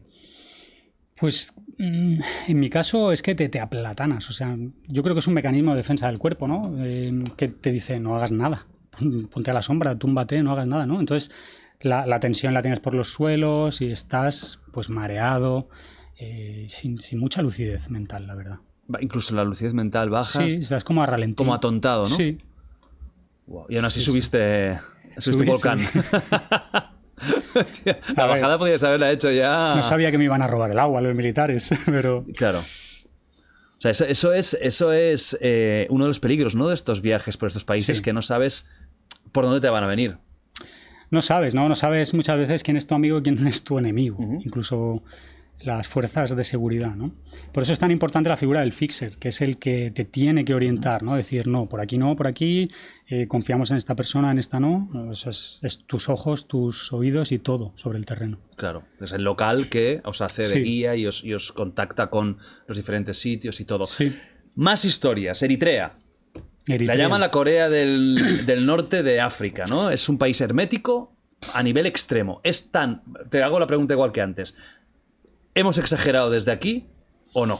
No, no, no, no. O sea, es, eh, yo estuve ahora en, en julio y es un país absolutamente hermético, está cerrado. Eritrea tiene a Sudán por el norte, eh, tiene a Etiopía por el sur, tiene a Djibouti también están todas las fronteras cerradas. O sea, no tiene ningún tipo de comercio, llegan dos vuelos al día a la capital y, y ya está, ese es el, el contacto que tiene. Eh, tiene el internet capado. No, no, la población, el gobierno les da un bono, creo que son de 500 megas al mes que pueden utilizar en, en ciber, ¿no? en, en locutorios para conectarse a Internet, pero es que hasta en los móviles el, el 4G no, no funciona. Yo es el primer país en el que he estado que pongo una tarjeta SIM y no hay datos, solo puedo llamar. Entonces, claro, están absolutamente cerrados, no, no, no saben mucho de, de la vida exterior. Y mm, es, eh, bueno, es un país con, con una historia bastante curiosa y es el país número uno del mundo en violación de derechos humanos. Hay detenciones ilegales, ejecuciones. Tienen a los presos en contenedores de estos de metal. Los meten ahí, los encierran, los llevan a un depósito que hay de... Y ya está, hasta que se mueren. Y es, es jodido. Hay dos religiones oficiales, que son el cristianismo eh, católico, perdón, tres, el cristianismo ortodoxo y el islam, y todo lo que se salga de eso está perseguido. Y de hecho también a los judíos los han eliminado de allí. Es un país complicado, bastante, bastante complicado. ¿De dónde viene ese hermetismo? O sea, ¿Cuándo empieza el, el país a, a, cerrarse? ¿Es por un dictador? ¿Es por, por, por, por qué? Sí, bueno, el, el dictador que, ha, que, hay ahora mismo, que, que ya es mayor, eh, es el que ha estado siempre. ¿no? Eritrea es un país que consiguió a mitad de los 90 la independencia de Etiopía. O sea, es un país bastante nuevo también. Uh -huh. Y que siempre ha estado en guerra. Primero en guerra con los italianos, que eran los, los que colonizaron esa zona. Con la Segunda Guerra Mundial los italianos se fueron, llegaron los ingleses, hubo una, una, guerra de independencia. Y luego, cuando se les otorgó la independencia, se les otorgó como Federación de Etiopía y Eritrea. Pero ¿qué pasa? Que luego el nombre cambió a Etiopía, lo degradaron a una provincia más y empezó una lucha de independencia contra Etiopía. Uh -huh. O sea, es un país que, que, ha estado sumido en guerra toda su historia y eh, que siempre los movimientos independentistas que ha habido allí han estado asociados al comunismo. Es un régimen comunista actualmente, por eso se llaman la Corea del Norte africana. Uh -huh. y, y bueno, no sé qué pasará en el futuro, pero a día de hoy es, es, un país absolutamente hermético, es muy difícil conseguir el visado eh, y es, es, complicado. De hecho, nosotros cuando nos movemos por allí, el, los servicios de inteligencia saben dónde estamos en cada momento. Tenemos que pasarles una ruta y el guía tiene que ir llamando en todo momento para que sepan dónde estamos. Y, y, bueno. ¿Cómo eh, consigues entrar por eso? Porque si está cerrado. Mm, Se puede entrar, pero hace falta una autorización del Ministerio de Turismo que no sé por qué hay un Ministerio de Turismo, porque no hay turismo prácticamente, pero Debe bueno. ser el tío que trabaja menos de, de la historia, ¿no? Y eso, pues, claro, el, el, tema es el mismo, tener un buen fixer, alguien con contactos en el gobierno o que mm. sepa qué teclas tocar, ¿no? Para claro. que te concedan ese, ese, permiso. Y dimos después de mucho tiempo con la persona adecuada para poder entrar ahí. Eh, es que, fíjate si es un país eh, tan, tan hermético que, que, a los propios eritreos no se les permite salir fuera. La única excepción es cuando hay una competición internacional. Deportiva. Sí. ¿Y qué pasa? Que no, el, vuelven. no vuelven. El equipo de fútbol de Eritrea lo han tenido que rehacer 10 veces en los últimos 5 años. Todos los niños quieren ser futbolistas, ¿eh? ¿Sabes? Claro, ahí. Pasaba en Cuba también, ¿no? Con muchos cubanos que Cuba. cuando se iban dicen, bueno, un placer sí, enorme. Sí, sí, sí. Pues nada, que había la Copa África, no volvían. Se iban a jugar el campeonato y no volvían. Y ahora ya les han prohibido competir fuera. Entonces ya no van a competiciones internacionales. Luego, ¿qué, qué tiene Eritrea? Es el país, uno de los países del mundo con menor tasa de delincuencia. No hay, o sea, yo es verdad que me he sentido seguro en todo momento, no hay robos, no hay absolutamente nada, porque la ley es muy dura. Si alguien roba, eh, por ejemplo, roban un iPhone, sí. la condena es 10 años de prisión y devolver el doble del importe de lo que has robado. Que para ellos claro, no, o sea, ni en la vida quizás lo ganarían. Claro, sí, sí. Entonces las penas son muy duras y, y, no hay delincuencia, pero claro, ¿a qué, a qué precio? Claro. Cuando entras en, en, Eritrea, un país tan, tan, tan hermético, solo cruzar la frontera, ¿ya notas que estás en otro mundo? Sí. ¿En qué lo sí, notas? Sí, sí. Eh, absolutamente. Yo cuando llegué allí... Eh... aterricé allí y tardé, bueno, estuve cinco horas buscando mi maleta en la cinta. Porque. que eras el único, además, ¿no? el, no, era el único extranjero, pero había mucha gente. Ah. Porque, claro, Etiopía y Eritrea, como han sido el mismo país durante muchos años, pues hay familias partidas y tal, y hay mucha gente que va de Etiopía a Eritrea. Ahí sí que permiten el viaje. Sí, a los que son, a los que tienen familia en Etiopía, sí. Vale. Y a los etíopes que quieren ir a Eritrea también, ¿no? Vale. A ver a la familia. Entonces, como todas las fronteras están cerradas, lo que hacen los etíopes que van es aprovechar para llevar mercancías. Entonces, todo el avión estaba lleno de mercancías. Cinco horas se pasó la cinta sacando bultos, eh, cajas súper grandes, bolsas, y estaba toda la, la, la, sala de la cinta toda llena de una montaña de maletas. Y yo dije, ¿qué hago aquí? No voy a encontrar mi maleta en la vida. Ah, pero como una, una, una montaña, una montaña de maletas. de maletas. Sí, sí, sí. Imposible. La gente lanzando maletas, buscando la suya. Claro, porque los dos vuelos que llegaban a, a, al día vienen todos llenos de mercancías, pero de gente que se trae claro, millones comida, de cosas. Sí, o sí, lo sí. que sea. Y bueno, yo saqué el móvil para grabar esa situación y vino un policía y me dijo, ¿qué haces? Digo, pues no sé, aquí grabando. Dame tu móvil. No puedes grabar. Digo, vale, vale. ¿Te lo requisó sí, o te borró el vídeo? Mm, las dos cosas. Pero bueno, que esto es algo que, que me ha pasado muchas veces. Ajá cuando me hacen borrar un vídeo hay gente que no sabe que el iPhone tiene una papelerita, ¿no? De la que lo puedes sacar. Pues ahí volver. ¿no? O sea, ese vídeo está y está publicado en Stories, ¿no? Pero Pero sí, bueno, se quedó mi móvil y al principio dije, oh, joder, este tío, porque además se iba, volvía y yo decía, oye, que tiene mi móvil, ¿no? Pero luego te das cuenta de que no hay peligro de que te roben. ¿no? Luego salí del aeropuerto y había una cafetería enfrente y estaba esperando que llegase el resto del grupo y estaba con el iPad y el lapicito este del iPad corrigiendo pues del próximo libro que voy a publicar, algunas cosas y tal. Y llegó un tío, un, un policía secreta, me dijo, ¿qué haces? Digo, pues estoy corrigiendo un libro. Me dice, estás mirando al aeropuerto y tomando notas. Digo, bueno, a ver, estoy, mira, este es libro, tal. Me dice, eso no se puede hacer, no puedes estar aquí mirando al aeropuerto y escribiendo. Digo, vale, vale, vale. Y se puso chungo y me dijo, guarda eso y vete de aquí. Y, y guardé el iPad y me largué, tío. No, pero esas pequeñas estabas cosas. solo? Ahí estaba solo. O sea, ese, ese vi- ese viaje de Eritrea estabas solo, ¿no? No fuiste ni con pareja, ni con, ni Ahí, con no, clientes. ahí estuve solo los primeros días y luego llegaron clientes. Me fui yo primero un poco a explorar algunas Ajá. zonas y luego. En ese momento estabas solo. Sí, ahí Y te dice que te pires. Sí, que me largué de ahí. Que lo que estaba haciendo era ilegal. Bueno, pues. Claro, pero son esas pequeñas cosas las que te hacen darte cuenta de dónde estás, ¿no? Claro. O sea, tú no puedes estar trabajando con tu iPad eh, al lado del aeropuerto. ¿Tú veías, am, porque algo que dice mucha gente cuando ha ido, por ejemplo, a Corea del Norte, que también te preguntaré si también te limitan el movimiento, que en Corea sí que lo limitan, y sobre todo cuando vas de turista ahí, vas a un, a- como a un tour que ya te hacen muy Vale. fijo. ¿Cómo veías la gente por la calle? ¿Estaban robóticos? eh, Mm. ¿Incómodos si te veían? Yo no, los veía con mucha curiosidad, porque no, no hay turistas, ¿no? Y, pero con mucha curiosidad y mucho respeto, porque hay países donde la curiosidad pues te tocan, ¿no? De, y aquí no, te miraban, ni siquiera te pedían fotos, ¿no? Pero mm, curiosidad y bastante amabilidad. ¿eh? ¿Te, habl- te hablaban? ¿Te venían a preguntar? O... Mm, No, no, en general no. Si tú iniciabas la conversación, entonces sí, ¿no? Pero, ¿Y pero tú, no. ¿Y tú les preguntabas sobre la situación en el Claro, país? ¿O sí. ahí también es, es muy problemático hablar de ello? Es problemático, es problemático. Mm. De hecho, la disidencia con el gobierno está penada también. ¿Cómo que? toda, toda la pinta, ¿no? Y incluso con el guía, ¿no? Que con el guía siempre puedes tener más intimidad, pero yo he intentado hablar con él y no.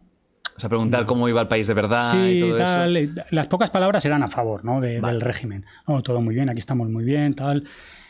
Pero. Y luego a la hora de planificar el viaje, cuando cogíamos el mapa y decíamos, va, queremos ver esta tribu, esta, tal, tal, se lo pasábamos al guía, decía. Esto está prohibido, esto está prohibido, aquí no se puede ir, aquí tampoco, aquí voy a intentar a ver si nos dan permiso. O sea, que- que está muy limitado. Sí, sí, sí. Puedes ir a cuatro sitios. Y me decía, esto no, no te lo tomes a mal, ¿eh? Nosotros, los propios eritreos, tampoco podemos ir a esas zonas, ¿eh? O sea, no es por el turismo. Ahí solo pueden entrar militares. ¿Y te contó por qué? Esas zonas si tenían Lo, algo... lo pregunté, no, No te dijeron. no. Me dice, es que no tenemos información. Solo sabemos que no se puede ir. Buah. ¿Y la capital cómo es? La capital es chulísima. A mí es una de las capitales que más me ha gustado porque es muy diferente a cualquier capital africana. Es súper tranquila, eh, estás muy limpia, no hay tráfico. Hostia. Claro, son muy poquitos habitantes y, y también es una cultura muy diferente. Es una cultura muy tranquila. eh, y, y- y luego toda la capital es como una pequeña Italia. Está todo lleno de pizzerías, de... ¿Qué dices? Ah, mira, ahora sí que has roto. Sí, sí, sí. Esto no me lo esperaba, ¿eh?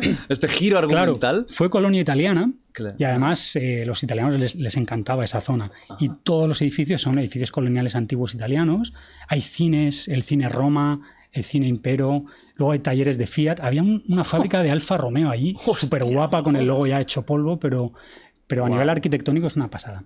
Tiene estilo italiano. Sí, sí, estilo Qué italiano. Curioso. Y luego tiene... em, se me ha olvidado lo que iba a decir. ¿Algo inglés también? ¿O- Ah, bueno, no, la gastronomía es Ah. pizza, pasta, eh, el macchiato, el café macchiato, las gelaterías. ¿Y bueno? todo esto. Sí, pues como en Italia. Hola. Y hay gente que habla italiano por ahí, los que son descendientes de los que estuvieron con los colonos Ajá. y, tal. Qué heavy. Y bueno, ellos dicen que en Eritrea se hace la mejor pizza mejor que en Italia, ¿no? Pero bueno, esto... Oye, pero no Es está mal, ¿eh? Que, clásico. que- que irte a un país así y que te comes una pizza esté buena y que parezca Sí. italiana. Y como curiosidad, que, esto es algo que, que te explota la cabeza, eh, hay una isla que pertenece a Eritrea en la que hay un monumento a Mussolini. O sea, No me en, lo mi- creo. en mitad de África, pero además es un tótem enorme con, con- sí, sí, un monumento Debe ser de la época, de ¿no? Supongo que, la época que era colonial Claro, era... claro, que no lo han eh, tirado. Fíjate que el gobierno es comunista. Ya. Tienen ahí un monumento a Mussolini, pero bueno, porque ahí se ha quedado, ¿sabes? Hostia. O sea, es algo que distópico, ¿no? Que haces. Totalmente. Es un país muy distópico. Es que estos Mucho, países mucho. tan herméticos suelen ser muy distópicos, ¿no? Sí. Son como otro mundo. Como Sí. si estuvieras en, en otro planeta Sí, durante sí. unos días. ¿Llegaste a ver cómo era la, eh, la zona gubernamental? ¿Era muy, muy eh, grande o era, o era sencillito? Sí, a ver, ahí está ahí el palacio presidencial, luego están la- los ministerios. Lo que no hay es seguridad ninguna. Como no hay delincuencia, No hay como no hay disidentes, que supongo que los habrá, ¿no? Pero oficialmente no los hay y no hay un movimiento claro en contra del gobierno. eh, yo- mi hotel estaba justo enfrente del Ministerio de Hacienda y ahí no había ni un soldado. La puerta estaba abierta. Yo dije, esto es el ministerio. Yo ahí haciendo fotos, digo, nadie me dice nada, estoy haciendo foto de un ministerio. Y nadie. El presidente dicen que pasea solo por la calle sin escolta. Ajá. Y eso me pareció también bastante curioso. Curioso. Eh, ¿Hay mucha pobreza? ¿O ahí no se ve mucho? Mm, mm, No tanto como en otros lugares que he visitado, la verdad. Eh, el gobierno reparte mucha comida en todas las zonas rurales. De hecho, lo, lo vimos durante el viaje varias veces. ¿no? Hay centros de reparto de comida donde la gente va con los camellos y les dan harina, arroz y, y todo. Eh, la educación es eh, gratuita también. Bueno, Un poco el Estado se debe hacer cargo de todo lo básico, Sí. 100%. Sí. Si es comunista y, sí. y, y eso. Pues curioso ¿eh? que queden países tan herméticos a, día de hoy. Ya quedan poquitos, claro. Ya Corea del Norte, Eritrea, alguno, algún otro que habrá, pero no, no queda mucho más. Quedan pocos. Quedan Yo le preguntaba al guía, digo, bueno, cuando muera el, el presidente actual, me decía, bueno, pues habrá elecciones. Ay, Digo, ¿creen eso? Bueno, a lo mejor sí, te imaginas que Claro. sorpresa. Claro, no lo sé. O sea, yo desde fuera digo, sí. Va, elecciones, solo tienes uno, puedes votar uno. Pero, pero claro, tampoco estoy en la dinámica del día a día de allí. Igual sí, ¿no? ¿Quién A sabe? lo mejor empezar una apertura o... Hostia, qué, curioso, tío, que, que- que haya aún países así que no son muy conocidos, porque Eritrea no es muy conocido, como Corea Norte es algo que mucha gente tiene incluso curiosidad por ir. De Eritrea no se habla, casi, No, a duras penas. No, no, no. No se habla, no se habla nada. Quizás también porque no tiene. Seguramente no tiene potencia nuclear. Claro, al final Corea Norte Claro. hay ese punto, ¿no? De que siempre están. De que cuidadín que lanzó la bomba. Claro, Eritrea supongo que no quiere conflictos internacionales ni está en posición de. No, es un país pequeñito, tampoco tiene grandes recursos. De hecho, como eh, a nivel marítimo tiene como vecinos Arabia Saudí, en el territorio marítimo eritreo sí que hay pozos de petróleo, pero los está extrayendo Arabia Saudí. Entonces, como no quieren confrontar con Arabia Saudí, porque saldrían perdiendo, ni siquiera pueden extraer el petróleo de su territorio. Tampoco tienen como aliado a, a Rusia, porque aunque mm, en- en- durante la guerra Etiopía y Eritrea los eritreos decían que, que la URSS estaba con ellos y tal, eh, bueno, durante la independencia previa, pues eh, realmente la, la Unión Soviética y, y Rusia apoyaron a Etiopía, o sea, apoyaron a los enemigos, que también eran eh, comunistas ¿no? en aquella época. Entonces, tampoco tienen mucho apoyo internacional. Están solos ahí. Sí que se ha puesto un, un poco el foco allí porque toda la franja esta del mar eh, Arábigo, no, el, el mar rojo es, ¿no? Sí. El- a ver, vamos a mirar. Sí, sí, el Red ¿Sí? Sea, ¿no? Que, que va desde Egipto hasta, hasta abajo. Pues eh, ahí está, hay mucho tráfico de personas y mucho tráfico de Sí, armas. Mar Rojo, sí. Y tiene un propio mar de Eritrea también. Sí, sí, es verdad. Que es el chiquitín, supongo. Esa es pequeñita, sí, sí, sí. Pequeñita, ¿no? Ahí se ve tiburón ballena, la verdad. ¿Ah, sí? Sí. O sea, que Eh, hiciste varias. O sea, no solo fuiste a turismo local, sino también te fuiste para las playas a. ¿No? ¿No te No, dejaron? no, no, no lo pude, no, esta zona está prohibida. Ah, está prohibida. Sí. Pero el día que se abra es un buen destino para snorkel y buceo. O sea, que realmente Eritrea tendría, vamos a decir que, eh, potencial para ser un, un destino turístico Sí. incluso para los que buscan placer Sí. básico tipo playas, descanso. Sí, Tiene tienes- potencial para ello. Sí, sí, sí. Tienes islas paradisíacas, que sí que estuvimos en alguna. Eh, ya te digo, tienes tiburón ballena, tienes buceo del Mar Rojo, que es una pasada. Y luego, a nivel turístico, más allá de las tribus, que también hay tribus flipantes, pues eh, tienes desierto, tienes sabana, tienes animales. Tienes el, el desierto del Danakil, porque ese desierto está dividido entre Etiopía y Eritrea.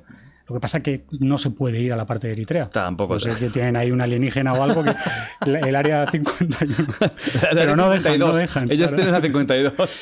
Bueno, vamos ahora a, a- a un tema que a muchos os gusta mucho, ¿no? Vamos al tema más ritualístico de, de- de cosas que tú has visto, has vivido, que en algunos casos son tan extremos que cuesta hasta de creer, porque tú, yo sé que tú has estado ahí, pero hay ciertos rituales tan heavies para nosotros que no, que no nos caben en la cabeza. Por ejemplo, mira, el festejo Ashura de Pakistán. Sí.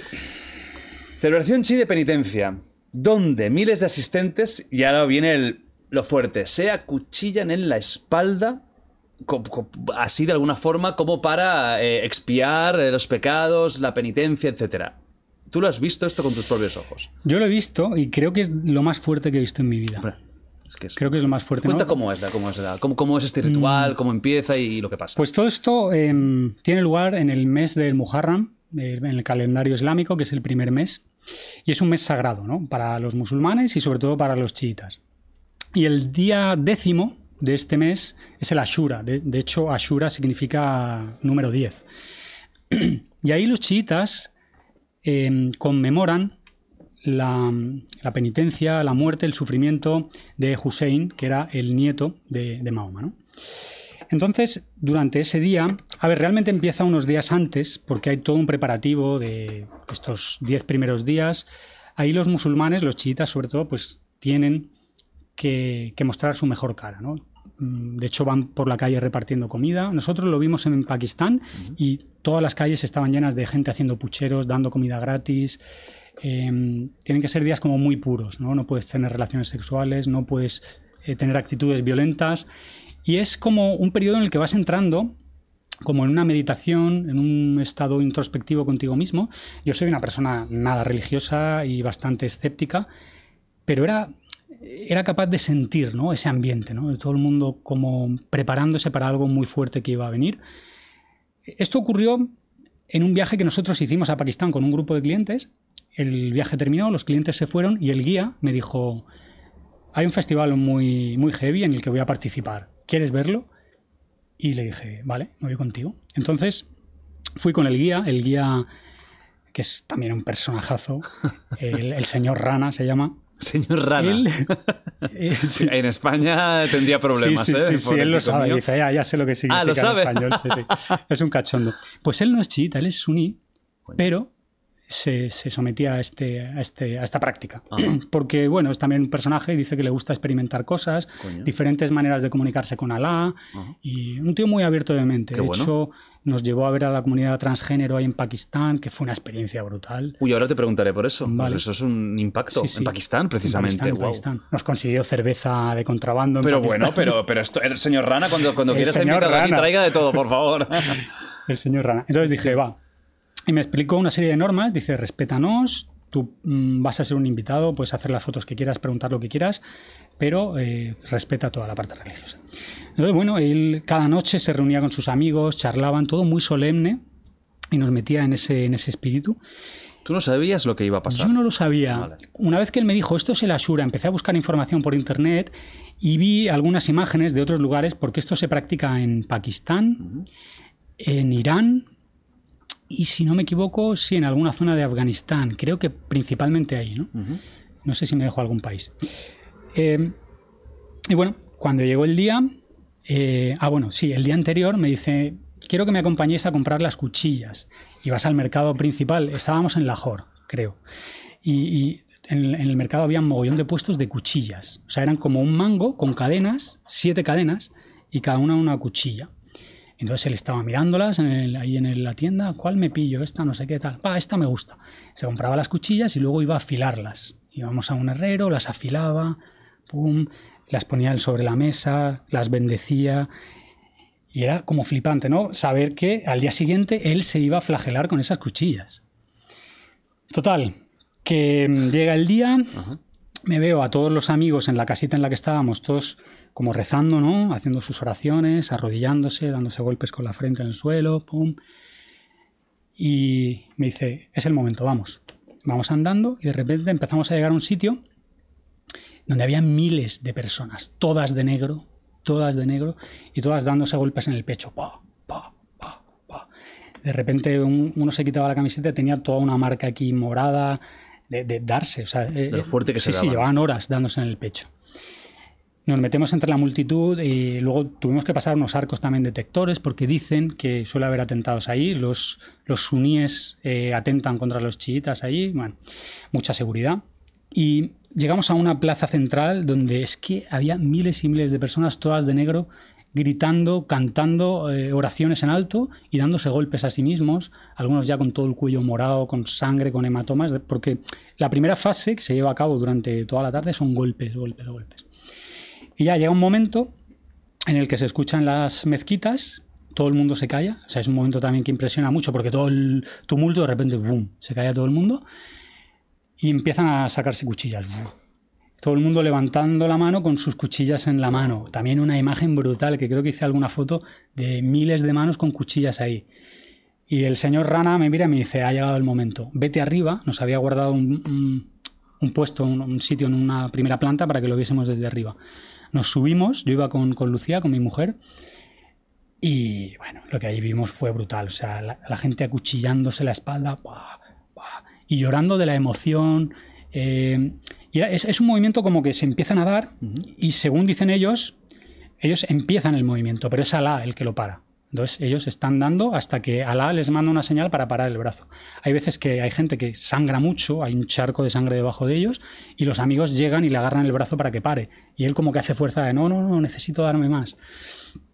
Es muy heavy. Y yo lo que peor llevé fue ver a niños haciéndolo. También hay niños que lo hacen. Sí, los niños llevan unas cuchillitas pequeñas y los padres les enseñan y les obligan a hacerlo, ¿no? Les dicen, tienes que darte, venga, más fuerte. Y eso ya... Porque que tú hagas con tu cuerpo lo que quieras por tus movidas religiosas, vale. Pero un niño, tío... Eso es impactante, ¿eh? es la imagen... Eh, es impactante. Es, una barbaridad. Y luego, bueno, todo acabó, el señor Rana... ¿Cuánto dura más o menos el momento de, las cuchillas? Entiendo que será corto. Nosotros nos fuimos y ahí seguían acuchillándose y sería como la una de la madrugada. y seguían... pueden ser horas. Sí, la gente, una persona. Claro, la gente cuando acaba su sacrificio, pues se va. Y recuerdo que nosotros salíamos de allí y el señor Rana iba chorreando sangre, toda la espalda llena de sangre, iba andando, iba dejando. ¿Llegan a ser cortes profundos? Son cortes muy profundos. Son cuchillas muy grandes y hacen cortes. Además tienen como una forma curvada que te hace Wow. Se te clava ahí. No hay, o sea, no hay visita al médico. Pues eso es lo, eso es lo, que, iba a contar. Íbamos andando y él iba dejando un rastro de sangre. Eh, Lucía, mi mujer, es enfermera y me decía, tío, se va, se va a morir, se va a desangrar.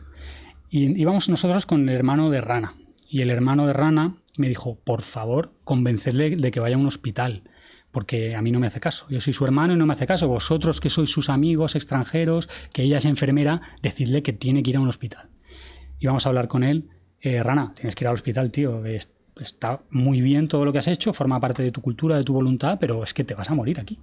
Y él decía, esto es algo entre Alá y yo. Si Alá quiere, sanará mis heridas y no sé qué. Y nosotros no sabemos qué hacer, no sabemos qué hacer. Pero hubo un momento en el que se desmayó. Entonces llamamos a una ambulancia y lo llevamos al hospital. Y allí, claro, entró al hospital en camilla, soltando sangre por todos lados. Y, hospitales llenos, entiendo, de gente con similar. Mm, no recuerdo. Era tanta, digamos, el, momento de estrés que no, recuerdo. Yo solo recuerdo que entré con él, el médico dijo, hay que darle puntos urgentemente. Y empezaron a coserle ahí en una especie de quirófano y estaba grabando con la cámara. y el médico me echó la bronca, me dijo, fuera de aquí, no se puede grabar, esto es un hospital, no sé qué. Y el señor Rana levantó la cabeza y dijo, es mi amigo, dejadle. Aún tenía fuerza para ello, ¿eh? Bueno, y, eso... Mm, Duro, duro, duro. Hombre, tiene que haber gente que muera. Por, por, lógica, si él, él hubiera muerto, si no llega a ser quizás por vosotros, hubiera yo creo que sí. desangrado por la calle y hubiera Perdió mucha sangre. Luego, los días siguientes, Lucía le estuvo curando la espalda todos los días, poniéndole betadine, revisando. la espalda, que es un sitio súper difícil de curarte a ti mismo. Necesitas de alguien que te, que te dé la cura. Wow. Sí, sí, sí. Y luego le hice una entrevista al señor Rana que no he podido publicar porque después de haberla grabado me dijo que por favor no la publicase. Oh, Pero muy interesante porque explicar desde dentro, ¿no? ¿Qué se siente? ¿Por qué se hace, ¿no? Y sobre todo qué se siente, ¿no? Cuando lo vives tan espiritualmente el hacerte daño. ¿Y, qué te acuerdas qué, dijo del sentimiento que tenía cuando se estaba acuchillando? Es decir, ¿llegó a sentir dolor o era tal la fe que ni el dolor estaba? Él me decía que cada acuchillamiento que notaba era una conexión con Dios, ¿no? Con Alá. O sea, que no lo sentía como algo doloroso, sino como una descarga de, conexión espiritual. Y que, que cada eh, herida para él tenía un significado, ¿no? Esto como, si, como todo, ¿no? Uno le puede dar significado a lo que quiera, pero por supuesto. pues eh, esto quiere decir que mi hermano va a salir adelante por no sé qué, esto quiere decir que Alá me perdona, ¿no? Quizá cosas que él tenía en su cabeza pues las iba conectando con esta... El poder de la mente, ¿eh? La, propia autosugestión de poder continuar haciendo eso. Porque un- ahora mismo en frío tú y yo cogemos un cuchillo y la primera ya digo, bueno, No, se acabó, no, no, O sea, es, es que es dolor, es, es miedo. Fíjate la autosugestión como miles de personas. Además también yo creo que aquí se puede dar el efecto de, de masa. Sí, Que eso quizás solo en casa no lo harían igual. claro, no, no, no. no. Aunque que tuvieran la misma fe, solo en casa, en una habitación, yo creo que no funcionaría. Tiene No. que haber esa comunión ¿no? de miles de personas. Sí, ya digo que, que yo no soy creyente ni espiritual, pero te, te contagias. Hay tantas personas con esos cánticos, ¿no? Con esos movimientos Te repetitivos. dieron ganas de darle. no, no te contagiaste tanto, ¿eh? Pero que se respira, ¿no? Ajá. Ese, ese ambiente de que es algo más que algo físico. Qué fuerte, tío. Es de una de las cosas más heavies que han contado aquí en el podcast, yo creo, en toda la historia, ¿eh, Nacho? Sí, sí, joder. O sea, la imagen de miles de personas acuchillándose con cuchillas grandes, sí, sí. sangrando, sabiendo que alguno va a morir. Niños, niños. ¿Solo hombre? Solo hombres, Solo solo, hombre, vale. hombres, solo hombres. Vale. Es que al final en toda esa área se generaba un charco de sangre, de sangre de, de diferentes personas que, o sea, te podías resbalar y todo. Era una capa de sangre. Esto es distópico también, ¿eh? Es una, es Sí, una sí, barbaridad. Y esto se hace solo en unos. En estos países y eh, sobre todo los chiitas. Sí. Aunque él era suní, que es, que es una. Bueno, que ojalá más sunís y chiitas pudieran hacer u- Sí. uno del otro, ¿no? Y ese conflicto se terminara. Claro, es que los suníes, eh, según su doctrina, tienen prohibido hacerse daño, ¿no? De ahí lo de no poder beber alcohol también, no poder fumar. Cuidar el cuerpo. Los tatuajes tampoco pueden hacerlo, pues obviamente va en contra de la creencia suní. Por eso no lo Menos hace. rana. Menos rana que va a su Que, vas, que va, va a, su, a su estilo, ¿no? Mira, más cositas, va. Otro, buah, es que no sé, no sé cuál es más fuerte, ¿eh? No sé cuál es más A ver. fuerte. Yo cuando lo leí, te lo juro por Dios que, que pensé no puede ser real. El ritual de las hienas en el norte de Nigeria. Pues sí, yo creo que ese Pero es el top 2. Sí. O top, pues mira, top 1 para mí porque implica, por lo que implica, ahora lo contaremos, ¿eh?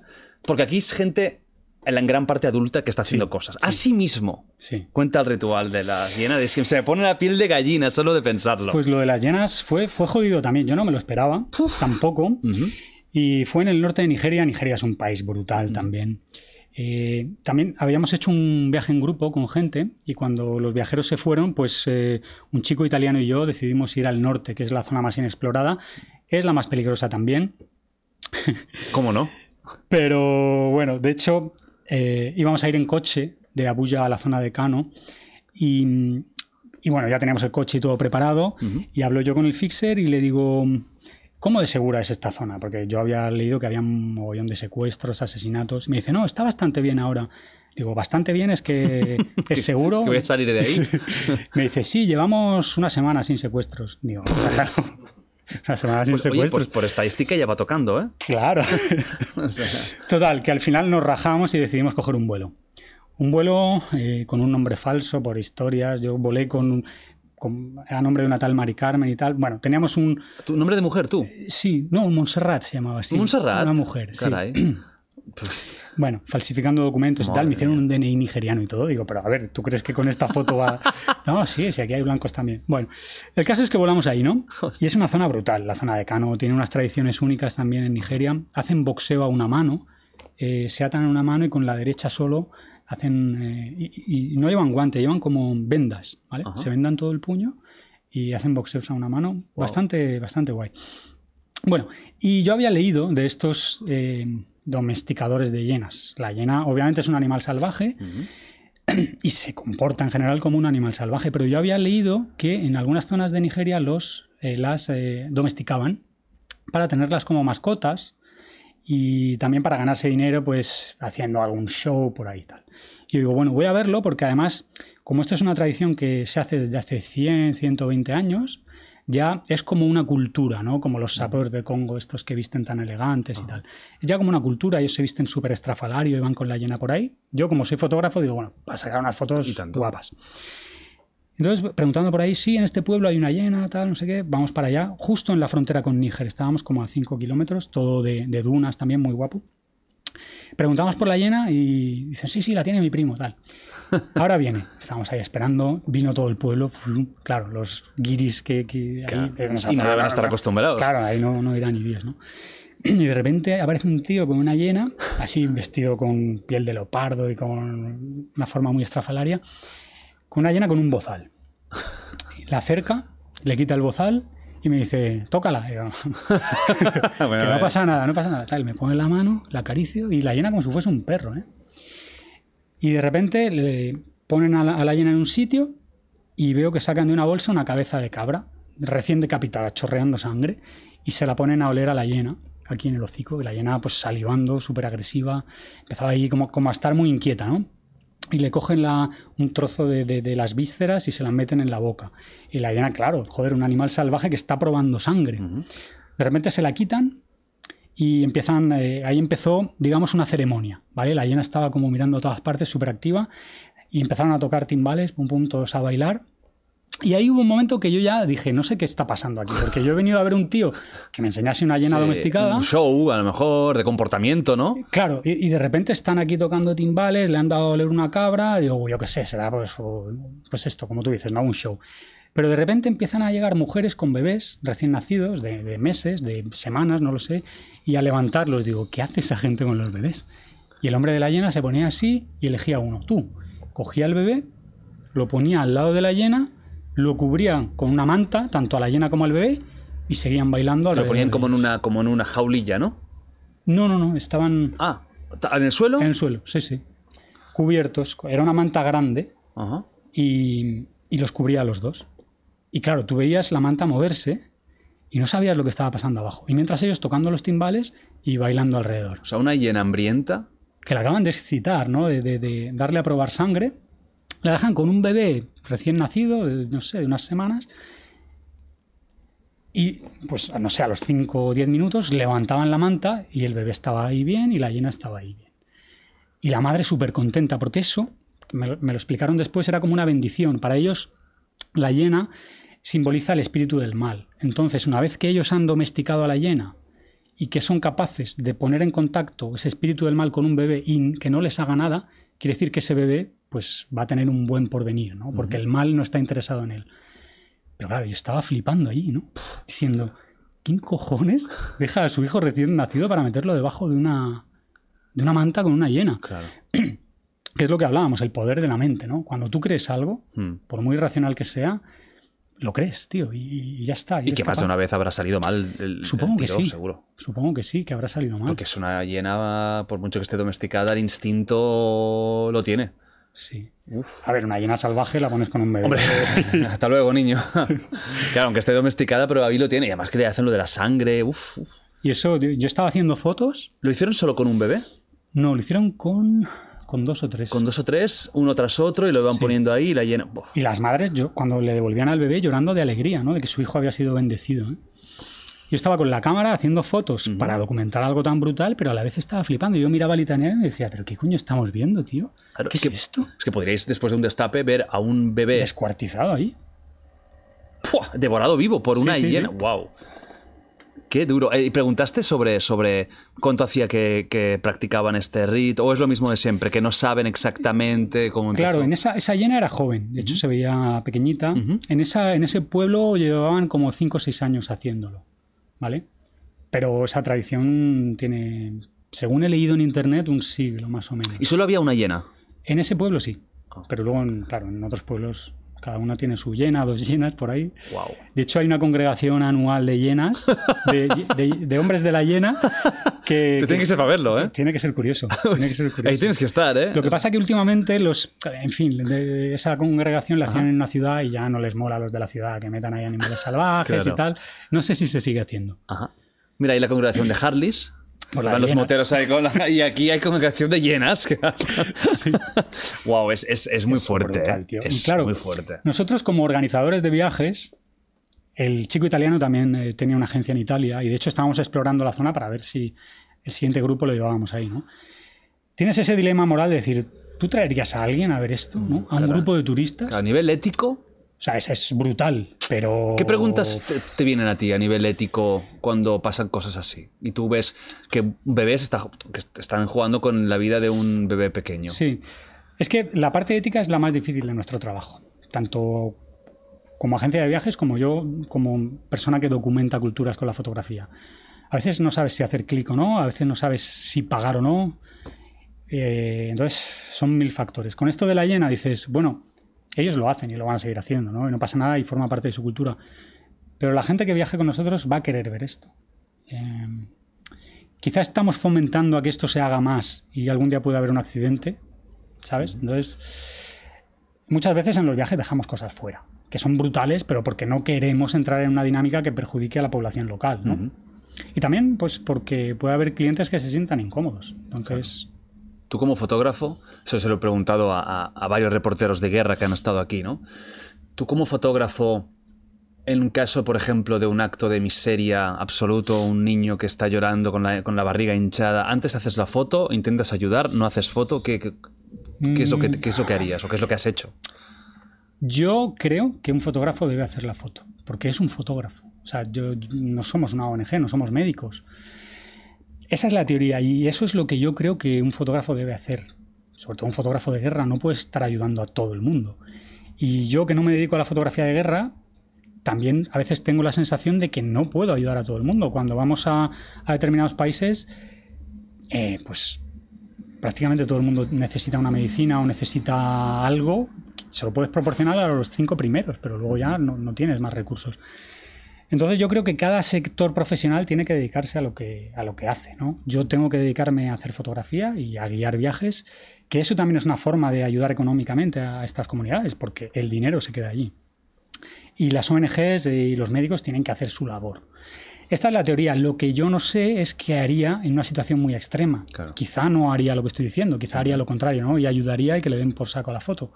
Pero creo que lo ideal es que el fotógrafo haga la foto. Son momentos muy duros por eso. ¿eh? Que decisión rápida y. Porque también ayuda. La, la foto de Elian, ¿no? Se llamaba El niño esté muerto en la playa. Sí. Eso fue una foto. Pero esa Sí. foto removió muchas conciencias y ayudó muchísimo. Claro. Yo tuve este dilema con el caso de una niña en un orfanato en Uganda. Que esta niña tenía que recorrer, era eh, paralítica, ¿vale? Pero no tenía silla de ruedas. Entonces, para ir al colegio, tenía que arrastrarse durante 10 kilómetros por mitad de, de un camino de tierra. Y ahí yo tuve el dilema de decir, ¿hago un documento esto para conseguir una financiación para esta chica o no? Hice unas fotos, hice unos vídeos, los subí a redes, conseguimos la financiación para una silla de ruedas, para una asistenta, para un chequeo médico y luego borré ese material, ¿no? Pero hay momentos en los que dices, Claro. ¿es ético hacer esto? ¿no? Estoy grabando a una niña arrastrarse yendo al colegio, pues no lo sé. Sí, porque es Depende, como ¿no? la ayudas a posteriori, pero en ese momento estás Claro. documentando el horror. Sí, Que a lo mejor podrías coger el coche y decir, ya te llevo yo Sí. hoy, ¿no? Es, claro, sí, sí. son decisiones muy complicadas, muy éticamente muy, muy grises, ¿no? En- Sí. Pues al final yo también pienso que si al final a posteriori acaba yendo mejor a largo plazo Yo creo que sí. y esta chica ahora puede tener Sí. su silla, ya no tiene que arrastrarse, qué escena, ¿eh? Por eso. Sí, sí, sí. Muy heavy. Y por, por caminos que me imagino que serán los típicos de tierra. Tierra, piedras. sí. Uf, bueno, más, más, más rituales y más, más locuras de estas que, que- que- que- que son increíbles, ¿eh? También es heavy este. Tribu Dani, Papúa Occidental, rituales funerarios. Mujeres que se amputan voluntariamente los dedos. Es que ¿dónde, dónde, Esto es una locura. dónde has ido, tío? Es que Claro. Pero es que al final volvemos a lo mismo. Claro, ¿no? esto no son bailes, esto ya No, no, es eh, otro nivel. Esto es otro nivel. Volvemos a lo mismo. Cuando tú crees en algo, en algo espiritual, en una bendición, en un Dios, es que eres capaz de hacer lo que sea, tío. Y eso es uno de, las, de los motivos por los cuales evolutivamente la superstición se ha mantenido. Porque es un motor que nos empuja a hacer cosas de las que no seríamos capaz sin la, sin la superstición, ¿no? Eh, esto es eh, algo, algo bastante interesante, ¿no? Es decir, nosotros como sociedad, cualquier primate puede estar compartiendo grupo con 70, 100 individuos. Los humanos hemos conseguido juntarnos con, en una misma sociedad decenas de miles, cientos de miles, millones de personas gracias a creencias, ¿no? Gracias a que creemos en un Dios, fíjate las cruzadas, la Guerra Sin. Santa, el tal. Eso nos hace ser una Sí, o piña, ¿no? creencia a, una, a una nación, creencia en una nación, o a incluso unos un mismo valores. lenguaje. Sí, pues a los valores comunistas. Bueno, pues todos los comunistas de diferentes naciones dan su vida ¿no? por esa creencia. Eh, entonces, es, es- es algo que, que analizo en el próximo libro. ¿no? Los motivos biológicos de la superstición me parece algo fascinante. Bueno, volviendo a los Dani. los Dani son mm, también otra cultura que mola mucho, tío. Ahí tienen... Yo la primera vez que fui, fui a investigar unas momias, las momias de Guamena. Los Dani... No son las, las momias aliens de México, ¿no? No.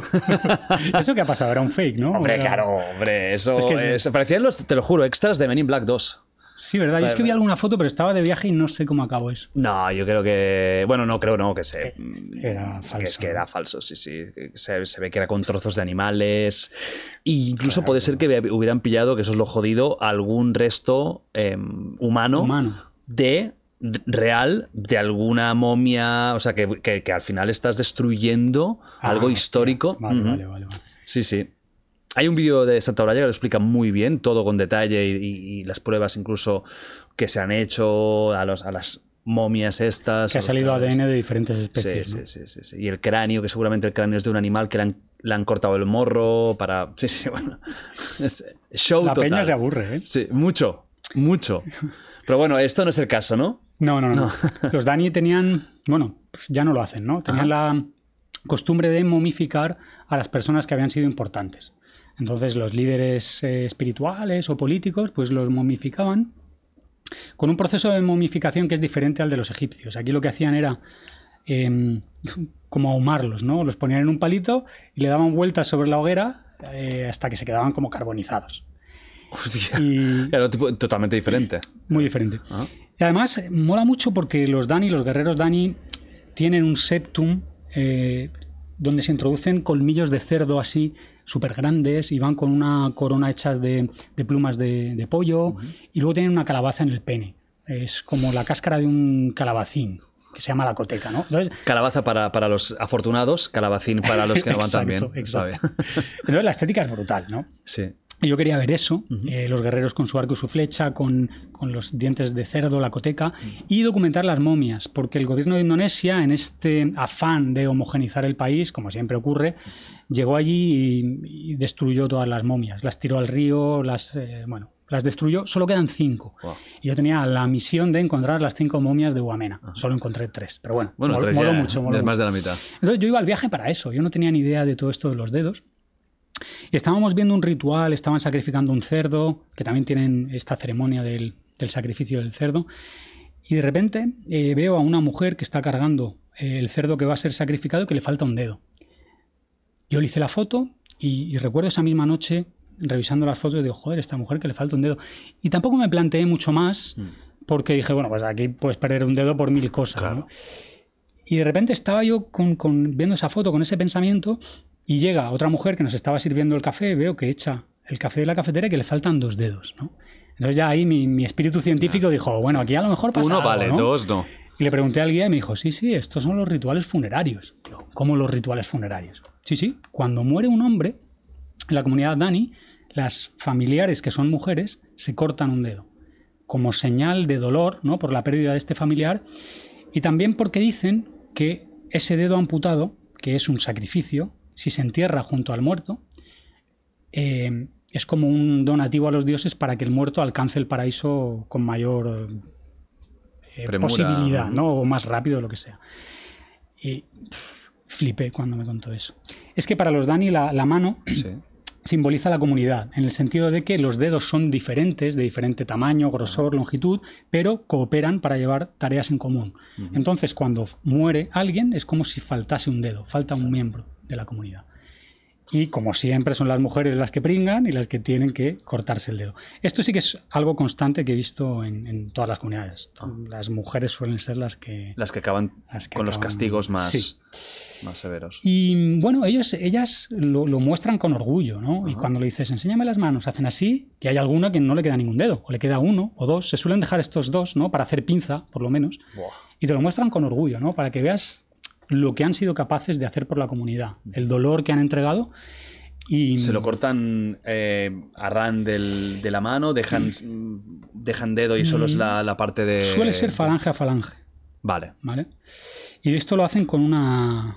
Primero atan el dedo para que pierda un poco la sensibilidad y luego con una piedra afilada, ¡pam! Que es que no hay anestesia ni nada, No, no, no, evidentemente. No, hay anestesia. El marido o el padre o el hermano, un hombre, es el que le hace la amputación. Y luego le ponen unas hierbas cicatrizantes. ¿Tú lo has visto eso? No, no, lo he visto. ¿Por qué no lo he visto? Porque el gobierno indonesio lo ha prohibido.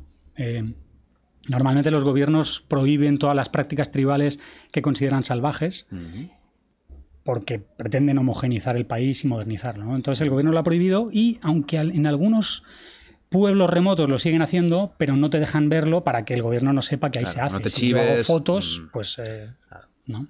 ¿Y qué opinas tú a nivel ya personal de, de que los gobiernos, este tipo de rituales muy barbáricos, muy Mm. de amputaciones, autolesión, incluso muerte, lo del bebé, todo lo más heavy, ¿vale? Sí.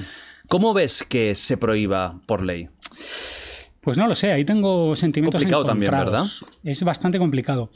Yo sí que creo que cuando la prohibición es por ley, es decir, cuando se obliga, no sirve de mucho, porque se sigue haciendo y se sigue haciendo a escondidas, con menos garantías sanitarias y para que haya un cambio en una comunidad, lo habitual para que funcione ese cambio es que el cambio venga desde dentro, que sea un cambio voluntario. Cuando tú prohíbes algo, no suele funcionar. Ahora bien, hay cosas que creo que no deberían hacerse, ¿no? Como lo de las hienas y el niño. Entonces es difícil de saber. Pero sí es cierto que las prohibiciones del gobierno no suelen tener la finalidad de proteger a las comunidades. ¿No? Suelen tener la finalidad de controlar a las comunidades. Cuanto más cosas, más tradiciones prohíbes de una comunidad, más se parece al final Claro, al total de la nación. Y una nación más parecida es una nación más fácil de gobernar. sin duda. Si tienes 200 tribus con 200 tradiciones, eso Que a lo como mejor pasa no te, no reconocen eso- ni como líder, ni te reconocen claro. como autoridad en nada. Si tú vas tapando eh, características culturales, no, es que esto sanitariamente no está bien, es que esto es muy salvaje, es que esto hay que modernizarlo, al final vas homogenizando. Sí, es que cuando ves este- este- estas, estas cosas tan duras, ¿no? Como oh, amputarse dedos, es que no estamos Sí, hablando de una tontería, estamos hablando de algo tan básico como la mano Sí, y ir amputando dedos. Imagínate que a una mujer se le mueren tres familiares en un accidente Claro. o lo que sea, se tiene que amputar tres dedos, con lo que va con- a ser para ella toda su vida jodida, sí, ¿no? Sí, sí, sí. Temas, temas duros, ¿eh? Estamos viendo rituales que, que, que parece mentira que, que existan, Sí, que por una parte, antropológicamente son súper interesantes, no lo negaremos, porque por eso estoy aquí preguntando, porque me parecen fascinantes y eso nunca va a desaparecer. Pero que se haga hoy en día también me choca, Mm. ¿no? Sí, sí. Cu- cu- ¿Cuál sería la tribu más, a día de hoy, aún más apartada? ¿Sería la de Sentinel del Sur? ¿Era esa que no puedes ya directamente Sí. entrar? Claro, bueno, hay, según Survival International, hay 15 tribus no contactadas. Cero contacto. Sí, cero contacto. Porque estas comunidades se han negado, ¿no? Porque alguien lo ha intentado y pues le han tirado flechas o tal. Muchas en el Amazonas y una o dos creo en Papúa y esta de Sentinel, ¿no? Que es como la más famosa porque, bueno, mató al misionario, el misionero. misionero. es- Es que a quién se le ocurre. Ya. Que además Que- creo que ya lo había intentado, ¿no? En otra ocasión. Sí, le habían hecho como disparos de advertencia, flechazos de advertencia, pero esta vez ya no. Ya fueron a, a dar. Sí, sí, sí, sí. Qué bien. Hay imágenes también de tirando flechas a drones, ¿no? No sé si las has visto. Sí. Es Bueno, que deben pues- ser para ellos los drones. Claro. pues, no. Animales, No lo quizás. sé, no lo sé. Yo estuve con la tribu San en Angola y volé ahí el dron y fliparon, fliparon. Bueno, que- claro, ¿qué, qué Que- qué te decían? Pues es que, mm, bueno, mm, ellos se, se comunican en idioma San Ajá. y en ese momento no estaba el traductor, pero yo Mm. saqué el dron y cuando lo aterricé lo cogían y estaban así como mirándolo. Se lo pasaban de uno a otro y hablaban en su idioma, que es este idioma de Clis. Wow. Eh, subí el vídeo, creo que fue a TikTok, y se volvió viral la gente diciendo esto es como los dioses deben estar locos, no sé qué, que es esta película, ¿no? Que se Sí, encuentra una botella de Coca-Cola. Pues era algo así parecido, ¿no? Mirándolo por todos lados. No sé qué deben pensar. Debe, sé, ser, ¿no? debe ser para ellos un. O sea, al final lo entienden, ¿no? Si luego les enseñas las fotos, mira, esto vuela y saca esta imagen, pero claro. ¿Cuál es tú la, la tribu que has estado que menos contacto ha tenido con, con el resto de, de la humanidad? ¿Hay alguna que haya destacado por ser muy, muy, muy, muy, muy hermética? ¿Y tú has estado ahí? Que menos contacto. A ver, quizá los Coruguay. Quizá ¿Sí? los Coruguay. En alguna ocasión, en Angola, en Angola, eh, no sé si lo hablaremos después, pero pude contactar con la tribu Chimba, de la que no se conoce absolutamente nada. Y recuerdo que yendo por el camino, eh, vimos a una niña. En Angola lo que pasa es que cada tribu tiene un peinado diferente. Y son peinados brutales. Súper locos, ¿no? Loquísimos. Unas rastas, una cresta. un- hay uno que es como un tocado así súper raro que parece de señora que viene de la peluquería. Se meten. Van con Sí. el permanente, ¿no? Se ponen pincitas, se meten ramas dentro. ¿Y son hombres y mujeres? Hombres y mujeres, Ajá. sí. Y bueno, pues íbamos por la carretera y vimos a una chica con un peinado muy extraño. Que el guía me dijo, este peinado se lo hacen durante el FICO, que el FICO es la, la fiesta en la cual pasan de la adolescencia a la edad adulta, ¿no? Y dije, bueno, vamos a parar para ver si le puedo hacer una foto y para preguntarle y ver tal.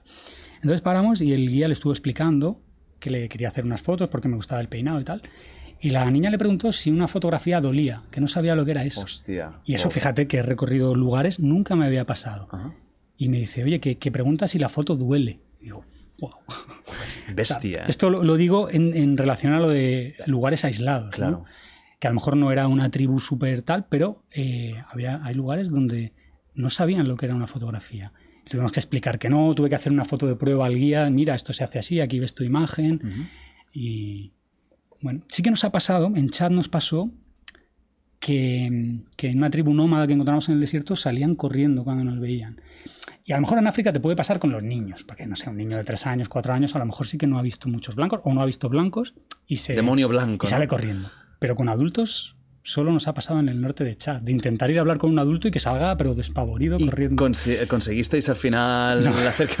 Imposible, estaba, ¿no? estaba histérico, es que parecía que le iba a dar algo.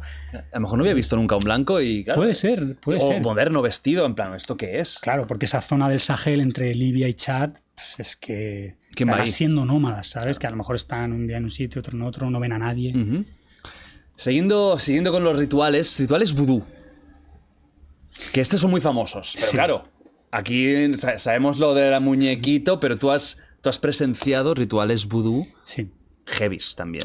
Sí, sí, hemos presenciado rituales vudú heavy. Lo- por cierto, lo del muñequito, porque el vudú es originario del Golfo de Guinea, ¿no? de la zona de, de Benín, eh, de Huida y todo esto. que Mucha es la gente cree que es de. Jamaica Claro. o incluso de New Orleans y no. Claro, claro, ahí, es verdad que hay mucho vudú, pero no es el origen. No es el origen. Claro, eh, o sea, el vudú se origina en el Golfo de Guinea, la zona de Nigeria, Benín, Togo, y luego se exporta con, con los esclavos, Claro. ¿no? Los esclavos que emigran a América, que emigran forzosamente a América. Bueno, amigas, sí. que van en barcos ahí pobres, eh, Sí, atados. Que, que los, eh, los trasladan a América como esclavos. Los secuestran ya directamente. Em, claro, llevan su religión para allá. Por eso podemos encontrar en las zonas del Caribe mucho, mucho vudú, en Haití sobre todo, Sí. en algunas zonas de Estados Unidos, en Brasil también, ¿no? El Orisha y todo esto, que está muy relacionado. Y es en, en- en las zonas del Caribe, en alguna en concreta, donde se hace lo del muñequito. Pues En el vudú original de, de Benín no se lleva a cabo esa práctica. Hay también muñecos, pero con otra utilidad, con la utilidad de guardar las almas de los gemelos. En la religión vudú hay algunas personas que son sagradas, unas son los gemelos, otras son los enanos y otras son los albinos, que son considerados semidioses. Mira, pues eh, de los pocos que los albinos no pillan Sí. eh, fuerte. Sí, en Tanzania es al revés, en Ajá. Tanzania son considerados hijos de los espíritus y los matan y Los ejecutan. los, eh, usan sus brazos para rituales.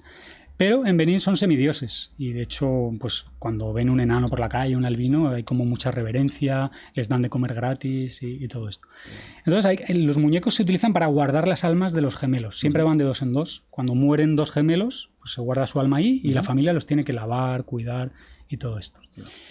Pero nosotros, lo que quizá la experiencia más fuerte que hemos vivido ahí fue el ritual de iniciación vudú, en el que estuvo Lethal también, que, que le abrieron una paloma en la cabeza todo lleno de sangre.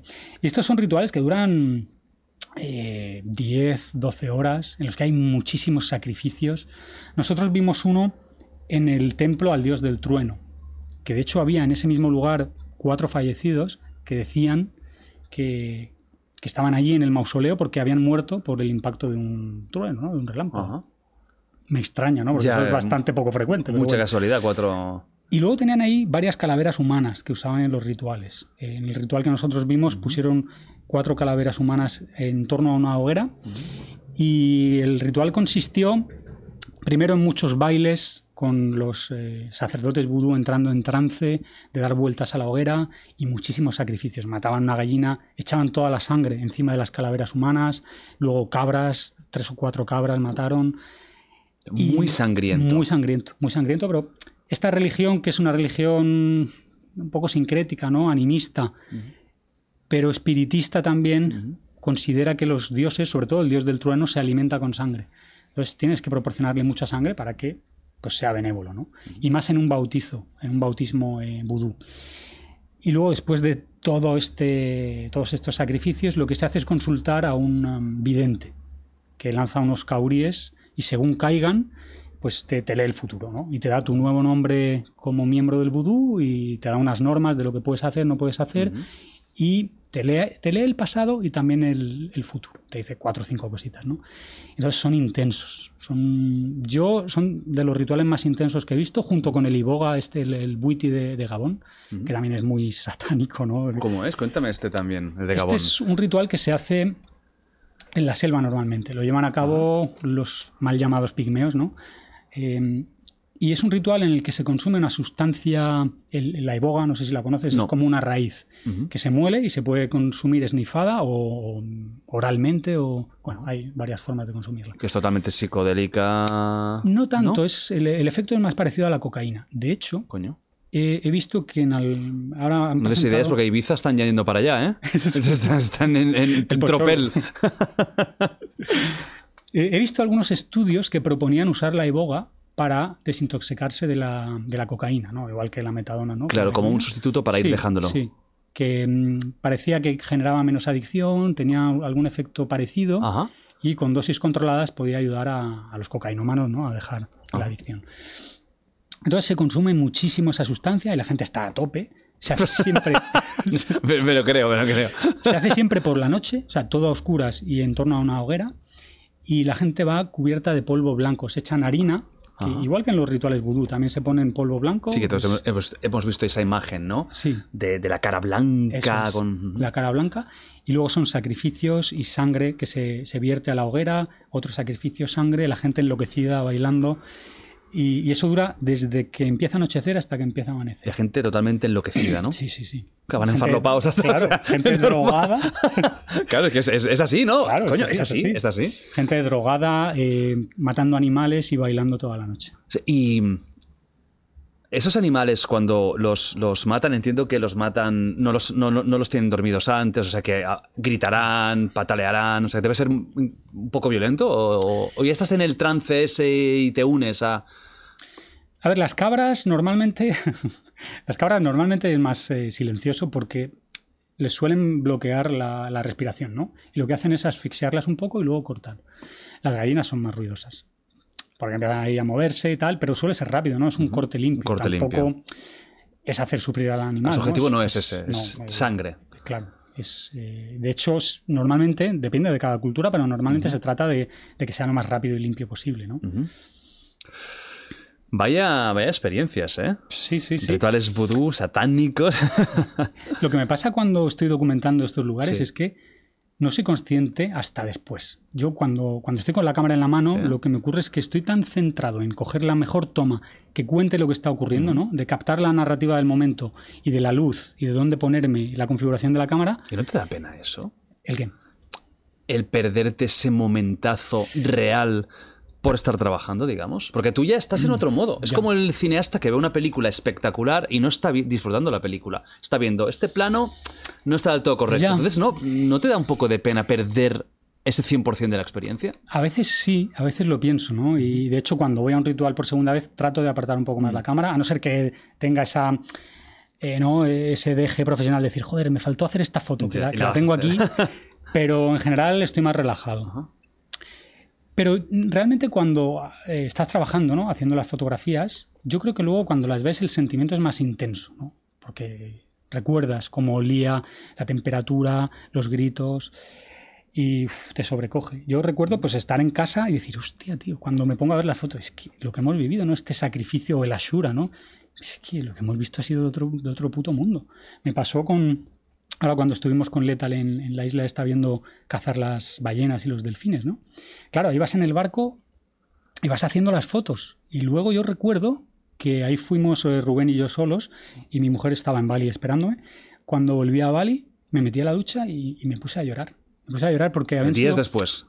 Bueno, cuando acabamos el trabajo, pues... sí, horas después, o días, o un par de día días, o al al día día siguiente. siguiente. Porque había sido mm, bastante intenso, de mucho trabajo. Y ah, para mí fue duro ver cómo acuchillaban a delfines bebés, ¿sabes? No, no sé, me pilló en un momento especialmente sensible y yo lo pasé mal. Pero, pues claro, no, no lo había expresado ni, lo- ni había sido consciente porque estábamos trabajando. Y en el momento de llegar a casa, dejar la mochila, me metí a la ducha y fue como... Te vino el, ba- me el vino el bajón ¿no? emocional, sí, sí, sí. ¿Es de lo, de, lo, de lo que peor lo has pasado? ¿Qué te ha afectado más, quizás? Mm, No sé, claro, el tema de la Shura y la Hiena son potentes, Mm. pero, pero lo, lo pasé muy mal, sobre todo en un, en un punto concreto, ¿no? Cuando, cuando arponean a un delfín pequeñito y veo que el capitán se queda esperando y digo, bueno, ya lo tiene ahí, ¿no? Estaba esperando que volviese la madre, porque sabía que la madre iba a volver, ¿no? Entonces ves a un delfín muy pequeño, arponeado y enganchado al barco, que estaba intentando escaparse y que se estaba rodeando de un charco de sangre ahí en mitad del mar, y el tío que estaba esperando a la madre, efectivamente la madre apareció, no sé, dos minutos después, pum, y saltó a por ella. ¿Eso en qué país fue? En Indonesia. En Indonesia. ¿Y, es, ¿Y los cazan por, por comida? Sí, los cazan. O sea, ahí no hay un tema ritual ni nada, es pues puramente eh, Es- comida. sí, es para comer. eh, luego hacen trueque con las aldeas vecinas, porque solo tienen autorización para cazar delfines y ballenas una zona muy concreta, ¿no? La zona que está en la costa. Luego la gente de la montaña que baja hacen trueque, ¿no? Pues verduras por carne de delfín y tal. Y luego utilizan todo, utilizan incluso los huesos para hacer pf, decoración, pulseras, incluso la, la placa de policía la hacen con hueso de ballena. Se pone ahí polis, tal, y se la, la Y lleva es, el- y es blanquito, es imagino. blanca. Sí, sí. Qué curioso. Y eso te impactó, por el tema de Me los impactó. animales. Es difícil, ¿no? Porque hablando con ellos decían, ¿pero por qué os afecta esto Y tanto? la- las vacas vuestras. Claro, o sea, es, Sí, sí, es es algo así. extraño, ¿no? Es así. Y, y me decían, ¿pero por qué un atún no te afecta y un delfín sí? Digo, Joder, pues no lo puedo explicar, no lo Mm. sé, ¿no? Quizá a nivel biológico hay más cercanía o por, por educación y cultura, ¿no? Pero Bueno, siempre los mamíferos es, es Claro, otro sí. tema. Pero aquí tenemos vacas que nos las comemos Claro, eh, a, sí, millones sí, y cerdos, nadie llora. Y cerdos, y son mamíferos y animales inteligentes. sí, sí. Y bueno, y muy bien, ¿no? De hecho, cuando compartimos esas fotografías y esos stories y los vídeos y tal, la gente, ¿pero cómo vais allí? No sé qué, tal, estos son unos salvajes. Y claro, la gente no se mira el ombligo, ¿no? No Sin ve duda. que, que aquí hay vacas, cerdos, pollos que están en condiciones. ¿Tenemos aún el europeo el occidental esa aura colonialista dentro de nosotros? ¿Aún miramos a estos países con aire de superioridad? Sí. Lo tenemos como, como- sin mala fe, ¿no? Lo tenemos ya muy metido dentro. Sin mala fe, yo creo, ¿no? Pero, pero sí, ¿no? Y me encuentro a mucha gente que, que viaja dando lecciones, ¿no? Como de- del, del primer mundo al tercer mundo. ¿Esto por qué no lo hacéis así? Esto, esto está mal, esto... Y eso me cuesta, la Claro, verdad. pero no funciona así. No funciona así. No funciona así. Tú puedes cambiar un país una- con una cámara y bueno, ahora no matéis a los delfines ya, que son muy bonitos. Te van a decir, muy bien, vale. Ni puedes dar lecciones ¿no? de cómo hacer las cosas. Y si hay algún cambio, como hemos dicho, pues debe venir desde, desde dentro. Claro, a largo plazo y Sí, ca- sí, sí, cambios, cambios internos. Em, más cosas que hay tantas, ya, ya os he dicho que había, es que tantos temas, has vivido tantas, tantas historias. Congo. Sectas en el Congo. Seguimos con, lo- con los temas ahí ah, chunguitos. Sectas en el Congo. ¿Qué tipo de secta hay en el Congo? Pues ¿Y ¿Por qué Congo- destacas el Congo? Porque el Congo, tío, yo no sé, es de los lugares que yo he visitado con más diversidad de sectas. Hay unas mezclas brutales. Hay sectas que pueden ser consideradas satánicas, sectas que Tal, cual, ¿no? O sea, que creen en un diablo y, sí. y adoran al diablo, para entendernos. sí, sí. Que otras que pueden estar relacionadas con el cristianismo de algún modo, otras con religiones animistas. O sea, hay un freestyle absoluto ahí. que hay quien toca, a ver, hoy. y, y dentro de Kinshasa vas callejeando y hay templos súper raros, eh, sociedades secretas muy extrañas. Y mm, es, es- o sea, tú puedes pasarte meses allí descubriendo diferentes sectas. Es una pasada. ¿Cuál es la que más te ha llamado la atención? Nosotros estuvimos en una con unas sacerdotisas que, mm, que invocaban posesiones diabólicas, Cuño. que fue muy, muy extraño. Muy extraño. Fuimos a un ritual en el cual eran tres sacerdotisas, también con la cara eh, cubierta de blanco, iban como con cuerdas por el cuerpo y toda la, carta- la cara cubierta de blanco. Y era como en una plaza. Ellas dibujaron con harina, que era una harina bendecida, un círculo en el suelo. Y se supone que lo que estaba dentro de ese círculo estaba protegido del, del demonio, ¿no? Y entre el público había personas que decían que eran susceptibles de ser eh, poseídas por el demonio. Estas sacerdotisas iban buscando como jóvenes promesas, ¿sabes? Que, que tuviesen conexión con el Porque diablo. claro, para ellos les interesa, o sea, es, es algo positivo.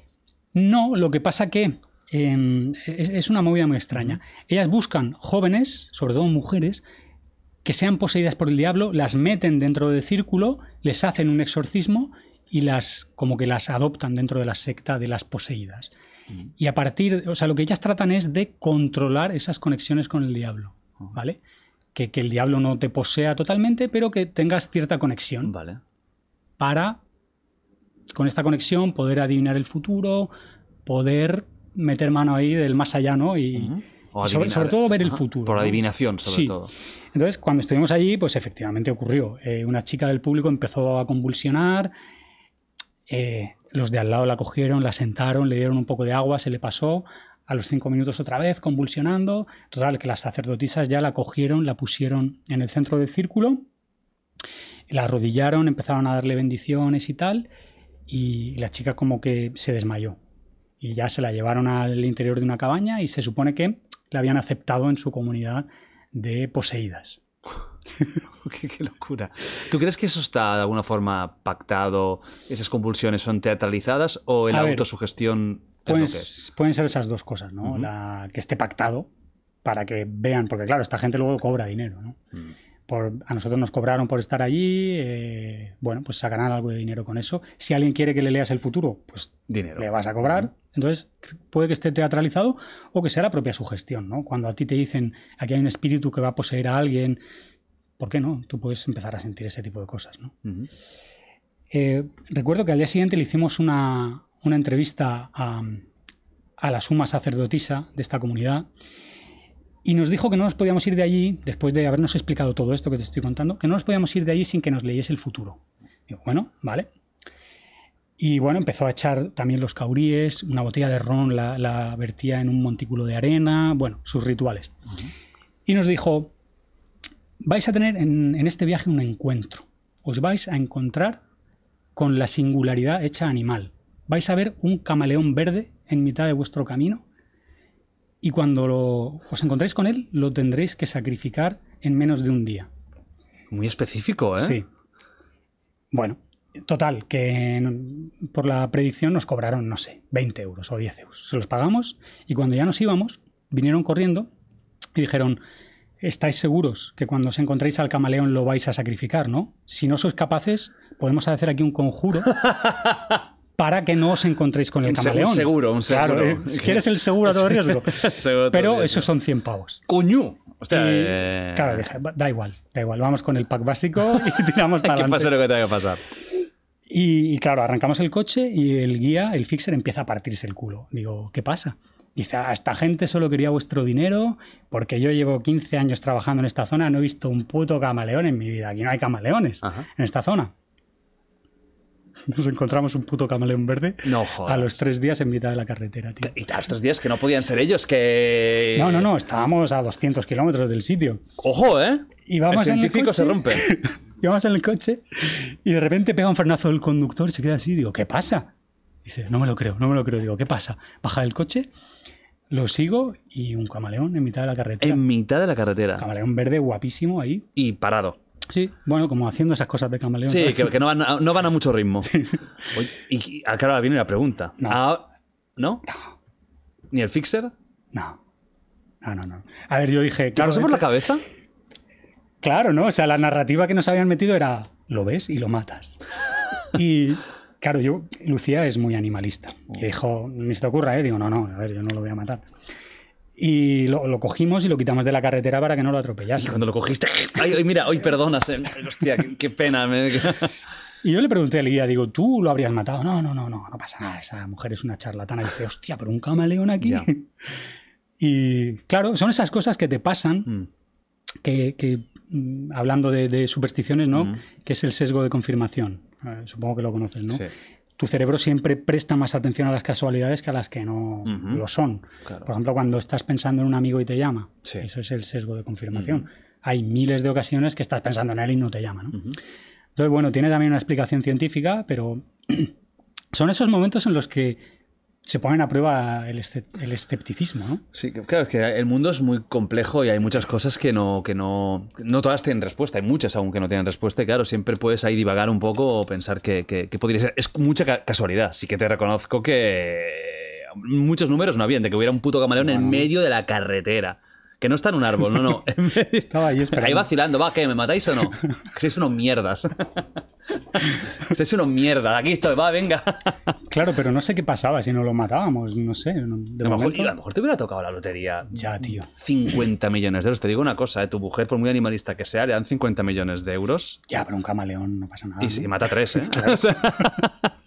A ver, vamos, vamos a avanzar ahora. Vamos a ir a algo que también mola mucho, la gente que habéis viajado. Bueno, mola a posteriori, que son aventuras que se han pasado peligrosas, momentos de, uy, letal ya, vamos. Cada vez que viene me cuenta una nueva, porque es verdad que a los sitios que vais, Sí.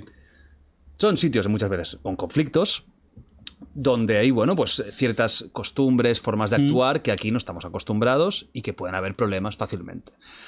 Yo te voy a preguntar primero que me cuentes alguna de las, de las veces que más putas las has pasado, que más has llegado a pensar, ojo, que aquí se puede terminar mi aventura, o sea, aquí se acaba mi vida.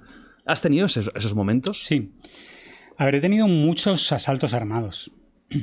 Eh, muchos tiroteos también, Pero tiroteos que, has- que- que tú eh, indirectamente o que iban a por ti. indirectamente. Vale. Eh, bueno, uno de ellos fue el que estuvo letal. Bueno, eso no fue tiroteo, eso fue una emboscada y no nos llegaron a disparar. Os hubieran matado ahí. Sí, sí, sí, ahí nos hubieran matado. ¿Era Sudán del Sur? Sudán del Sur, porque estábamos completamente vendidos. O sea, el coche estaba atrancado en el barro y no teníamos cómo salir de ahí. Ahí nos habrían matado si no fuese porque el guía iba en el techo ¿no? y pudo ver la emboscada. Pero yo siempre digo que la vez que más cerca he estado de la muerte fue con la malaria, sin duda. O sea, yo entré inconsciente al hospital, ya lo hablamos luego si quieres. Pero a nivel de, de conflictos armados, bueno, la última vez de la donga, este ritual de hostias, ¿no? De, de los surma Ah, que sí, también, hostia, palos. también el ritual de la donga, verdad que te lo quería preguntar. Ahí em- empezaron a disparar y ahí iba con clientes. Íbamos con un grupo de ocho clientes. Empezaron a disparar. Todo el mundo salió corriendo. ¿Pero ¿Quién disparaba? Es- La donga es un ritual que hombres desnudos con palos se dan a- sí. hasta matarse o no, no tiene que llegar a tanto. eh, una vez al año ocurre ese ritual, ¿no? Es uno contra uno y son como eliminatorias. Hasta que solo queda uno, que el ganador es el que se queda con gran parte de la cosecha anual. Se hace cuando acaba la, la época de cosecha. Y puede elegir a varias mujeres para casarse. Entonces, es un palo cada individuo y se dan de hostias hasta que el contrario muere, hasta que el contrario está inconsciente o hasta que se rinde. ¿Vale?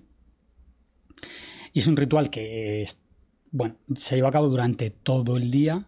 Hay mucha testosterona, mucha adrenalina. Es muy difícil incluso para hacer fotos. O sea, te puedes llevar una hostia facilísimamente. Hay muchas armas, porque son los Surma, armas cargadas. Y hay, Estamos hablando de armas de AK-47, Sí, sí, armas, eh, fusiles de asalto. y hay mucho alcohol. Entonces, ¿qué pasa? Todos esos factores son una bomba de relojería. Entonces, a última hora pasó, que, que suele pasar, yo nunca lo había vivido tan de cerca, pero Tú con clientes, ¿eh? Sí, gente que ha estado allí sí me lo ha contado, que, que le se ha pasado algo parecido.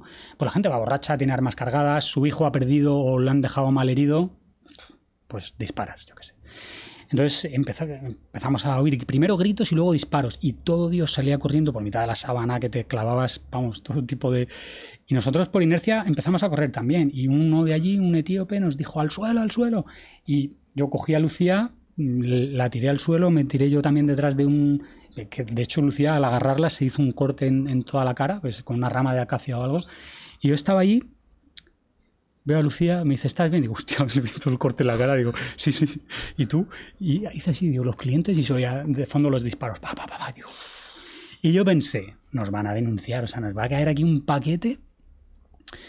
Luego ya, pues eh, al cabo del tiempo fuimos como a cuatro patas, cuando ya no se oían disparos, fuimos como de matorral en matorral hasta que volvimos al campamento. Y yo llegué ahí y dije, buah, ya verás. Y los clientes, hostia, qué guapo, no sé qué. dije, bueno, bueno. Pero hay veces que es al revés. eh, no- nos Has han- tenido momentos de que clientes enfadados. Sí, sí, sí. Nos han asaltado también en esa zona con un grupo de clientes y gente llorando, gente diciéndome, me quiero ir a mi casa, no sé qué. Bueno, son cosas que pasan cuando, cuando viajas a estos lugares. Pero la más heavy yo creo que fue la primera vez que intenté ir a Sudán del Sur. Que ahí sí que vi cómo mataban a, a personas viste delante, de mí. Esto fue una misión eh, suicida en la que me embarcó Joan Riera, el antropólogo loco. Era el año 2012. Sudán del Sur tenía unos meses de existencia. Y me dijo, hay un país nuevo con tribus guapísimas que no ha ido nadie. Vamos a entrar. Problema, no dan visados porque está en guerra y es un país nuevo. Pero he visto que en Google Earth hay un puente en una zona tribal súper perdida y me envía una foto del Google Earth de un puente entre un sitio con cabañas y otro sitio con cabañas y la frontera es el río, ¿no? Tira para allá y seguro que entre Con las tribus- Google Earth. Sí, sí, sí. Seguro que entre las tribus puedes cruzar y no te van a pedir nada. Digo, bueno, y el tío montó toda una infraestructura para poder alcanzar ese objetivo. Me dio un dossier con documentos de una ONG falsa que no existía. No me lo puedo. como que íbamos a Sudán del Sur a ayudar a construir no sé qué, tal. Todo falsificado. Bueno, habló con alguien de allí, que era medio verdad, medio ficción, ¿no? Pero necesitábamos algo para justificar que queríamos pasar. Ajá. Me dijo, vuela a Etiopía. Bajas en coche a Etiopía hasta la zona tribal de la frontera y cruzas por este puente. Yo tenía la foto de Google Earth, las coordenadas GPS, ¿Y dónde estaba? Pues al, al suroeste de Etiopía. ¿No fuisteis juntos? Él, eh, Joan. Sí, No, o sea. Ah, él te dijo cómo ir Sí. y ve. ve. Ve tú, sí, sí. Muy bien. Y yo estaba trabajando en la universidad en ese momento. Le dije a mi jefe, oye, ¿puedo cogerme 10 días para ir a Sudán del Sur? Me dijo, no. y dije, yo, hostia, va, va, va, ya está. va, no pasa nada. Pues no voy. Total, era una muerte segura. Eh, y bueno, al final dije, va, tío, voy a decírselo que me lo quito de sueldo, de vacaciones. Total, que al final me los dio y dije, para allá que voy. Llegué, aterricé y claro, yo iba con un conductor y un guía etíopes. Eh, es que era una misión muy loca. Y nada más aterrizar, me encuentro con ellos, vamos a tomar un café y el fixer me mira así y me dice, oye, ¿no tienes miedo? Digo, sí, tengo mucho miedo. ¿Y tú? Dice, yo también. el fixer, ¿eh? De ahí. Sí, claro, era etíope, nunca había cruzado Sudán del Sur. Total que bajamos y cada vez que íbamos bajando, fueron como cuatro o cinco días hasta la frontera, pues llegábamos a un sitio y estábamos los tres, el fixer, el conductor y yo, como súper jodidos, tío. Yo no podía dormir por la noche porque íbamos a uno de los sitios más con la guerra más sangrienta de- del mundo en ese momento, en el Que año sigue 2012. siendo, creo, de los más peligrosos del Sí, mundo. ahora está un poco más tranquilo, pero sí. Y era como noches sin dormir. Estabas en un bar y ¿dónde vas? Pues me voy a cruzar a Sur. Y te decían, pero, pero, tarao, ¿dónde vas? Total, llegamos a la, a la frontera. Y vamos a cruzar y el policía dice, ¿dónde vais? A Sudán del Sur. No se puede pasar, esta frontera está cerrada. Volvemos al pueblo. Estamos ahí en el pueblo, le escribo a Joan por WhatsApp, tío, que no nos han dejado pasar, nos volvemos. Dice, no, no, de eso nada. He visto que hay un campamento de Naciones Unidas ahí de refugiados. Ve, camélate al de Naciones Unidas a ver si te puede hacer un salvoconducto para cruzar, porque yo sé que hay convoys humanitarios que están pasando. Total, que fui, me, me puse una cámara oculta y todo, ¿eh? para, Madre para mía. todo ese tema. Mira, que es que tal, vosotros que sois de la ONU no me podéis hacer una carta, que voy con una ONG, no sé qué, no sé cuánto. Y me dijo, no puedo hacer eso porque me juego Claro, ¿sabes? puesto. Yo eh. estoy en la ONU, ¿sabes? No voy aquí a liarla para que tú, que, que eres un mierda, pases a Sur, ¿sabes? Total. Pero el de la ONU me dijo, una cosa te puedo decir. Puedes hablar con el alcalde del pueblo, que él controla temas fronterizos, y una botellita de whisky. Digo, bueno, vale. Total, vamos al supermercado, compro una botella de whisky, un cartón de tabaco, no sé qué. Hostia, qué aventura, ¿eh? Y- Parece James Bond esto. Le- y bueno, y tenemos una cita con el alcalde. Y yo ahí con la mochila, mientras estamos hablando, le hago así en la mesa, le digo, pum, le saco el whisky y el tabaco. Y el tío, claro, estará acostumbrado a eso, sin, ah, thank you, thank you, se lo guarda. Y dice, vale, podéis pasar mañana, mañana en un periodo de tal a tal hora. Total, que al día siguiente, justo cuando vamos a salir, viene el alcalde corriendo y nos dice que, que no podemos. Que no podemos ir porque acaban de tirotear a un ministro en esa zona y no sé qué. Un ministro que iba a ver no sé qué pozos de agua. Ajá. Lo habían matado. Total, que dijimos, hostia, vale, ya está. Eh, suspendemos la misión. Y, y me dijo el alcalde, y además, os tenéis que ir de aquí ya. Ah, de aquí el pueblo. Os tenéis que ir del pueblo ya. Lleváis cuatro días dando vueltas por aquí. Eres el único blanco que hay aquí. La situación está súper tensa. Y todo el mundo sabe dónde vas a cada momento. Así que lárgate cuanto antes.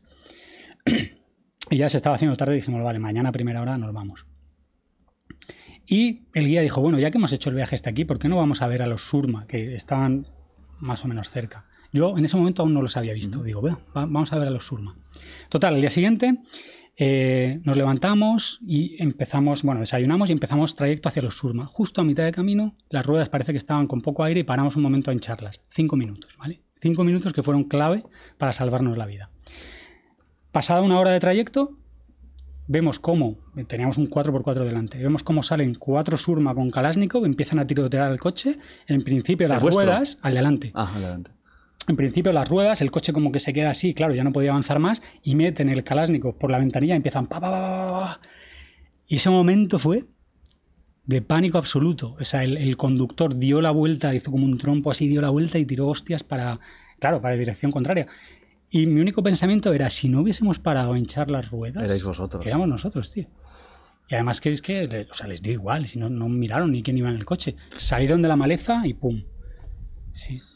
O sea, eso ha sido lo O sea, lo- ¿viste cómo acribillaron a tiros a quien fuera que, que estuviera en ese coche? Sí, sí, sí. Y a partir de ese momento, después de todo lo que habíamos vivido para tratar de cruzar, del asesinato del ministro, del no sé qué, fue como, vámonos, vámonos a la capital ya, ¿no? Y era como el, el conductor a 120 y... O sea, no volvisteis ni, a- ni al pueblo ni nada, directamente Nada, nada, para la capital. Sí, sí, sí. Wow. Wow. Eso yo creo que ha sido lo más chungo, así de... Tras. Luego asaltos muchos, pero que no han acabado en nada, ¿no? O sea, no te dan miedo los asaltos porque sabes que quieren algo siempre de ti, ¿no? Que son querer dinero. Suelen querer dinero y normalmente sueles no dárselo y no pasar nada. Oh, coño. Eh, nosotros lo que pasa es que vamos con escolta. Ya cuando entramos en estas zonas contratamos una escolta que te vale 50 euros el día y te cubres, ¿no? De que pase este tipo- de cosas. Aún así nos han asaltado con escolta, pues por casualidades de que la escolta no estaba en ese momento o lo que sea, pero si ven a un militar no se meten. Vale. Pero en ese caso sí que ni, ni miraron, es decir, iban a matar. sí, sí, ahí sí, ahí sí. A quien pillaran lo mataban. De hecho, el padre John, que es un cura protestante que llevaba 30 años en la zona de los Surma, que había construido iglesias, obviamente, pero había construido casas para ellos, pozos, pues le, le tirotearon también una Y lo noche. allí. mataron. A su mujer la mataron. Él estuvo grave, pero lo vi el año pasado, pero él sobrevivió. Y, Y está un poco, allí, tío, un poco sigue mejor la zona por eso ahora. Sí. Porque ha sido Sudán del Sur el sitio más peligroso del mundo. Sí. Ahora ya. ¿El conflicto está abierto aún? No tanto. No tanto. Hay más conflictos tribales que, digamos, lo que es la guerra civil. Porque hubo este pacto de gobierno y está la cosa más tranquila. Vaya historia, ¿eh? Pues, Sí, sí, También sí, te digo que a la, a la sexta que el destino te estaba diciendo que no fueras, quizás tendrías que haber dicho, vale, ¿sabes qué? Eh, Joan, mira, eh, ve tú. Si tú quieres, yo te invito, pero yo me piro a casa. Uf, vaya tela, ¿eh? Lo, de- lo del alcalde, ese momento de decirte, Sí, sí, sí, sí, sí. vete. Vete, Pero, ¿Quién crees que por eso quería hacerte daño ahí? Pues si no hacíais nada malo, ¿no? Es que había ahí mucha historia. E- Eran las elecciones dentro de poco y había mucha milicia que estaban intentando generar caos Ah, para ir en contra del gobierno. De hecho, dos semanas antes había venido gente como de la selva y había cortado el cuello por la noche a gente de ese pueblo que estaban durmiendo. Había habido como mía. 20 muertos. Un convoy de militares los habían asaltado también un mes antes. O sea, estaba la zona bastante mal. luego nos quejamos de que aquí hay atracos. Pero, ya, ya. pero vete a vivir ahí un mes. Malaria. Este ha sido el momento donde sí que has estado más a punto del caput. Sí, sin duda, sin duda. ¿La malaria en qué país la pillaste? Si lo sabes. A lo mejor estabas de, de- de 12 países. Pues, ¿Dónde, dónde el mosquito te picó? Ahora dirás, en Barcelona. No, la malaria la pillé en Sudán del Sur. O sea, Me cago en la- pero es que todo mal ahí. todo vuelve a Sudán del Sur. Em, claro, yo, yo siempre tomo la pastilla para la malaria, ¿vale? Y hay algunos viajeros cuando me dicen, no, es que yo no la voy a tomar porque me da dolor de cabeza. Yo, tío, tú que tienes el privilegio de poder prevenirla, ¿no? Hay gente, medio millón de personas mueren al año por malaria. Medio millón de personas. Porque esa pastilla realmente evita que lo puedas tener. Al 100% no, Vale. pero te evita un 80% de las situaciones. ¿no? Mm. Y luego también si te da, no te da tan fuerte, Vale. dicen, ¿no? Claro, la gente que dice esto es porque no ha pasado una malaria, no sabe lo que es, ¿no? Entonces yo llevaba, como siempre, muchos meses viajando por África y llevaba seis meses tomando la pastilla de la malaria. Entonces volví a España y me salió un viaje a Sudán del Sur de tres días, eran solo tres días. Y fui al médico y el médico me dijo, no tomes la pastilla porque llevas seis meses, tu hígado tiene que descansar y como el viaje son tres días, si coges la malaria, al volver a España te tratamos y aquí no hay ningún problema. Sí, porque la malaria, si te la tratan en España, no es mortal. Mm, sí, o sea, el tema es que te la traten a tiempo. Es crucial el momento que pasa entre que la desarrollas, los síntomas, y que te ponen el tratamiento. Em, hay muchos viajeros que, han fallecido, sobre todo, eh, la, amiga de una prima mía murió al volver de un viaje a Sudáfrica, un viaje de safari, porque no le diagnosticaron la malaria, ¿no? Empezó a tener fiebre y tal, y si van pasando los días y no te la diagnostican, pues la palmas, ¿no? Porque no puedes controlarla con nada que no sea un antipalúdico. Eh, entonces, bueno, pues yo fui a ese viaje, no me tomé las pastillas porque el médico me dijo, vas solo tres días, tal. Volví a España yo me encontraba bien, pero me surgió un viaje que no tenía previsto a Cabo Verde, pues creo que fueron tres semanas, un mes después. Y, claro, yo me fui a Cabo Verde y, y ya está, en Cabo Verde no hay mucho riesgo de malaria, y no me tomé la pastilla y ahí fue donde me dio. Y yo- Pero que está un mes incubando la malaria. Normalmente son dos, tres semanas. Ah. Pero en mi caso fue un mes, un mes y medio. ¿eh? Fue un- una incubación muy prolongada. Y yo ahí estaba trabajando de guía. Eh, iba llevando un grupo por, por, bueno, por una isla de Cabo Verde, íbamos viendo cositas, tal. Y un día por la noche empiezo a encontrarme fatal. O sea, me meto a la cama y digo, hostia, empezaron a darme temblores, como que tenía mucho frío, ¿no? Tiritonas, me levanté a vomitar, tal. Pero bueno, me quedé dormido y al día siguiente estaba bien. Pasé todo el día de puta madre, por la noche otra vez mal. Y al día siguiente bien. Era como muy intermitente, ¿no? Qué Entonces raro. Ujú. dices, joder, estoy jodido, pero luego te levantas bien y dices, ah, ya se me ha pasado. Y así fueron como cuatro o cinco días hasta que dije, creo que tengo que ir a un médico porque que cada noche me pase esto. Fui a un médico y el médico me dijo, tienes eh, fiebre tifoidea. Y me dio una medicación. Yo me la estuve tomando y cada día peor. Fatal, fatal. Claro, la- el diagnóstico estaba mal. Fue un médico que no me hizo nada. Me dijo, ¿qué te notas? Pues esto por las noches. Ah, fiebre Ah, tifoidea. solo te preguntó los síntomas sí, y ya está. Sí, sí. Hasta que llegó un punto que yo estaba, eh, íbamos en un microbús, yo iba con un micrófono hablando cosas y de, re- de repente empieza a tener un frío brutal y le digo al chico que iba al lado, oye, ¿hace frío? Me dice, pero qué frío va a hacer, tío, estamos a 35 grados. Y digo, usted, tengo mucho frío. Y empecé como a notar mucho, mucho frío y, y me desplomé en el suelo, empecé a convulsionar ahí. La gente poniéndome mantas encima, yo estaba como, uf, no sabía muy bien dónde estaba. Y yo digo, hay que llamar una ambulancia, tal, no sé qué. Y me pillan una ambulancia y, y bueno, ya lo último que sé es, estaba yo en, en una cama del hospital con el gotero, me dicen, bueno, te vamos a hacer análisis. Y yo escuchaba entre las cortinillas, joder, está fatal, está muy mal. Yo no he visto nunca a nadie así, esto es la enfermera, ¿sabes? Y yo, hijos de puta. Habla más flojo. ¿no? Total, sí. Al rato me dicen, tío, tienes malaria y aquí no tenemos tratamiento. Tienes que irte a otro hospital y, y allí te pondrán el tratamiento. Total, que voy en una ambulancia de un hospital a otro. La ambulancia era un 4x4 y yo tenía que llevar el gotero yo mismo así, así con los baches, pum, pum, pum, Dios. pum. Entro al otro hospital y digo, tengo este informe de malaria, necesito la medicación.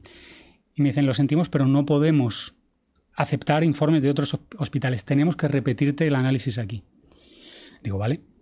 Me hacen el análisis, yo hecho una mierda, estaba hecho una bola así en la silla sin poder moverme. A que no estabas ni en cama. No, no, me tenían en la sala de espera. Buah, así. madre mía santa. Y me dice, a a las dos horas o tres sale, me dice, no tienes malaria, tienes, y me da otro diagnóstico súper raro, tienes no sé qué historia porque habrás comido un queso, tienes una indigestión de no sé qué, tómate estas pastillitas. Y claro, luego en los análisis ya salía que yo tenía unas plaquetas como de 10.000, que eso es bajísimo, lo normal creo que son 150.000, y en España creo que con menos de 60.000 te hacen transfusión de sangre. ¿no? La puta. Yo tenía 10.000. Y una de las viajeras era doctora y dijo, pero no podéis dejarle que se vaya con este recuento de plaquetas. Y la doctora local de Cabo Verde se, se cabreó. Dijo, a estos blanquitos es que son muy débiles. Con esto, aquí tú te vas a tu casa. Digo. Uf. Total. Me fui a mi casa y dije, mira, o sea, a mi casa no, al hotel. Digo, mira, el vuelo sale mañana. Yo me voy a montar ese vuelo y ya en Europa que me hagan todas las pruebas y ya está. Total, pasé la noche fatal. Llega la hora del vuelo. Voy yo temblando, no podía ni moverme, tío. Tenían que ayudarme para andar. Qué viaje de, de regreso, eh, madre mía. Me siento en, en la sala de espera del, del aeropuerto, deseando que saliese el avión, y veo vuelo cancelado. Dije, La puta. no, tío. Voy al mostrador y me dicen, el próximo es en dos días. Digo, no puede ser. Y dice, vale, eh, la aerolínea os va a poner un hotel de, de cinco estrellas para que estéis este tiempo hasta el nuevo vuelo. Yo recuerdo ir en la furgo que nos llevaba al hotel. ¿Tú estabas solo en ese momento? En ese momento estaba con el fixer de allí, Vale. Que estaba, él estaba preocupadísimo por mí. Y yo iba con el resto de turistas que iban a volver a casa y les habían cancelado el vuelo, y yo iba en una esquina así, con los dientes claqueteando todo el rato, y que yo decía, no sé qué se pensarán, tío, pero, pero es que no puedo más. Llegamos al hotel y, eh, bueno, había una cola para que te diesen el número de habitación y yo ahí me desmayé. Entonces me, me dieron rápido una habitación, me metieron dentro y yo ya me desperté así, en un charco de sudor. No veía nada, veía todo borroso. Y el fixer Mulay, mi gran amigo Mulay, porque le debo la vida, me decía, Aníbal, tío, estaba llorando. Me decía, ¿qué hago? No sé qué hacer. Te tengo que llevar al hospital. Digo, tío, si hemos ido ya a tres hospitales. No, no me quedan fuerzas, no puedo andar, no puedo... no- Intentaba escribir a mi familia, cogía el móvil y no lo podía ver. Estaba eh, fatal. Y ahí pensé, pensé en mi madre, en mis hermanas, ¿no? Era como, pff, hasta aquí he llegado, tío, hasta aquí he llegado. Además, mi padre había fallecido unos meses antes y yo solo pensaba, joder, tío, le voy a dar a mi madre otro puto disgusto ahora, ¿no? Total, que, bueno, el Mulay me cogió a hombros y me llevó a otro hospital. Preguntó en recepción cuál es el, mejor hospital de todo el país. Pilló un taxi y me llevó. Y ahí ya, pues sí, me hicieron las pruebas, me dijeron tienes malaria y además es que yo recuerdo que me dijeron tienes malaria, pero hasta que no pagues no te podemos dar el tratamiento. Y yo me cago en Dios, no tenía, no tenía dinero en efectivo y le di a Mulay mi tarjeta, el código PIN, le dije vete y trae el dinero que te pidan. Y ahí estuve, tío, ingresado dos semanas. Vino a verme la embajadora de España, venían a verme eh, estudiantes de medicina, porque el tipo de malaria que yo tenía no estaba allí. Entonces era un caso raro. Yo lo había traído de Sudán del Sur y ellos no conocían ese- esa malaria. O sea, ahí no estaban acostumbrados a tratar malaria. No, yo tenía dos. La... Ah, entonces, ¿se puede tener dos? Sí, yo tenía dos a la vez. Y estaba, yo est- estaba, no, no podía salir de la cama. Estaba en cuarentena dentro de la cama con la mosquitera. Ajá. Me daban un orinal para hacer mis necesidades y no podía salir. Eh, en esos días de hospital, ¿cómo te sentías? ¿Estabas consciente? Sí. Mal, mal porque no podía salir de la cama, la cama era incomodísima de hierro, la luz estaba encendida 24 horas porque yo estaba en urgencias. Entraba gente que se iba muriendo todo el rato, estaba en, en la UCI, en urgencias ahí. Y luego bastante preocupado por, por mi salud. El, el seguro estaba preparando un helicóptero medicalizado para expatriarme, pero viendo mis analíticas decían que era más seguro quedarme allí y que pasase lo que pasase que moverme. Porque llegué a tener como 5.000 plaquetas, algo así. Cualquier golpe es una hemorragia interna y, y te mueres. Y la doctora venía y me decía, duerme sin darte golpes con nada, intenta ponerte así y no moverte. Claro, tío. Sí, ya, ya. Y yo me estaba acojonado por La las noches es de dormirme por si me daba un golpe. Yo cogía la taza del desayuno, bebía un poco de café, la soltaba y se me quedaba todo esto rojo, toda la marca. Wow. Y es eh, acojonado. Y en- entiendo que mucha debilidad, dolor de cabeza también. Sí, dolor de cabeza muy débil. Y bueno, dos semanitas estuve allí. Luego ya al final, claro, la, la aventura también acaba con, con historia, porque al final ya después de dos semanas yo estaba completamente recuperado. Sí, estabas te notabas bien de Bien, salud. perfecto. Ah, qué bueno. Y de hecho llevaba, hacía tres días que la doctora me estaba diciendo, tú ya te puedes ir a casa. Pero yo no me quiero ir. Pero la administración del hospital no firmaba el alta. ¿Por qué? Para sacarle más pasta al seguro. Entonces yo estaba bien ahí, queriendo irme a mi casa. ¿Ya podías caminar por eso? Sí, Sí. yo me movía por ahí, estaba Ujú. bien. No había restos de malaria en mi cuerpo, aunque luego volvieron, tuve una recaída en España, pero en ese momento estaba bien para irme. Total que no me daban el alta, tío. Y yo dije, pues me voy a escapar. Porque había un segurata que no me dejaba salir. Ah, tenías un segurata en la Sí. puerta. Había un segurata que no me dejaba es salir. increíble. Y vino Lucía, que ya he dicho que es enfermera, vino a verme, claro, pero nos acabamos de conocer, tío. Nos conocimos, Ah, en, que un, no- claro, ahí no estabas ni casado no, ni. nos conocimos en un viaje a Etiopía y a los dos o tres meses contraje yo la malaria y la tía se pidió un permiso en el trabajo, vino a verme, no sé qué, Ajá. que luego me podía ver cinco minutos al día, las visitas eran de cinco minutos. Solo. Sí, Es que todo mal, ¿eh? todo mal. O sea, no hay nada que se salve. Y la última me dijo, tío, ¿por qué no te dan el alta? Digo, "Va- vamos a hacer una cosa. ¿Tú me sabes quitar esto? Yo llevaba al gotero. Me dijo, "Pues claro, soy enfermera, ¿no? Digo, vale, pues voy a saltar por la ventana. y luego en el hotel me lo quitas, ¿no? La aguja y todo esto. Vale, vale, vale. Total. que cuando el segurata se fue a mear o lo que sea, cogí por la ventana, pum, salté y vi a Lucía, le dije, corre, corre, corre. Y salimos corriendo y estaba la embajadora de España que venía a visitarme y de hola. hablando por el móvil, me dice, ¿qué haces? Digo, que me voy, que tal, no sé qué. Dice, vale, vale, vale, yo no he visto nada. Y así huí del hospital. Ah, o sea, tú, tú no, tú no tienes aún el alta oficial de ese hospital. no, volví, volví. Ah. Me, me llamó la embajadora al día siguiente y me dijo, sí tienes que volver a por el alta, porque del seguro te lo van a pedir y tal. Pero lo curioso es que yo volví a la oficina y dije, oiga, que quiero mi alta. Y a mí me la dieron sin problema, no me dijeron, ¿por qué, ¿Dónde, ¿por qué se ha escapado usted? ¿Por, por- por qué pides el alta desde fuera? Claro. O sea, ¿cómo funciona eso? Nadie me dijo nada, ah, sí, aquí tienes tal, me lo sellaron y, y ya está. Entiendo que la ventana no era muy alta. No, no, era una planta baja. Una planta baja. ¿eh? una planta Es que toda aventura. Oye, ¿qué dices que luego te volvió la malaria? ¿Vuelve? Sí, a veces sí. O sea, en los análisis de sangre no te sale, pero si te haces una PCR, sí que sale cuando se queda en el hígado. La malaria, eh, bueno, pues a veces se queda latente en el hígado y con el tiempo vuelve a dar. Hay gente que tiene malaria crónica, ¿no? Le da una vez al año. Tengo un compañero que vive en Camerún que todos los años tiene malaria. Y eso no se puede curar. La que se cronifica ya, yo creo que no. Yo creo que no. A mí me volvió a dar en España y estuve un año con tratamiento. Un año. Hasta que por fin desapareció, sí. ¿Y estabas jodido? No. Ah. Cuando estaba con tratamiento estaba bien. Estabas normal, lo que pasa es que sí. sabías que dentro había eso para ir matándolo. Sí, sí. Trabajando, saliendo de fiesta, normal. Ah, bueno, buena vida. Sí, sí. bueno, más cosas. A ver, que estamos en, en momentos de, de escaparse, ¿no? Pues ya que estamos escapándonos de hospitales, ahora cárceles. Que ya es lo que queda. Has estado en varias cárceles de, sobre todo África. Sí. Vale. Que, no- que creo que no van a ser como los Lledonés ni como, como las que haya por aquí España, ¿no? No, no, Más no, no, particulares. ¿Cuántas veces has estado en la cárcel en, en- en viajes? Pues he estado en Sudán del Sur, eh, lo que es cárcel, cárcel, una, detenido varias veces. En Mali. eh, luego he estado en Etiopía también una vez, pero fue una tarde. Una tarde. Sí. Y ya está. ¿Por Pero- dinero todo? En general sí, por dinero. Es una forma de sacaros cuartos. Sí, en general por dinero.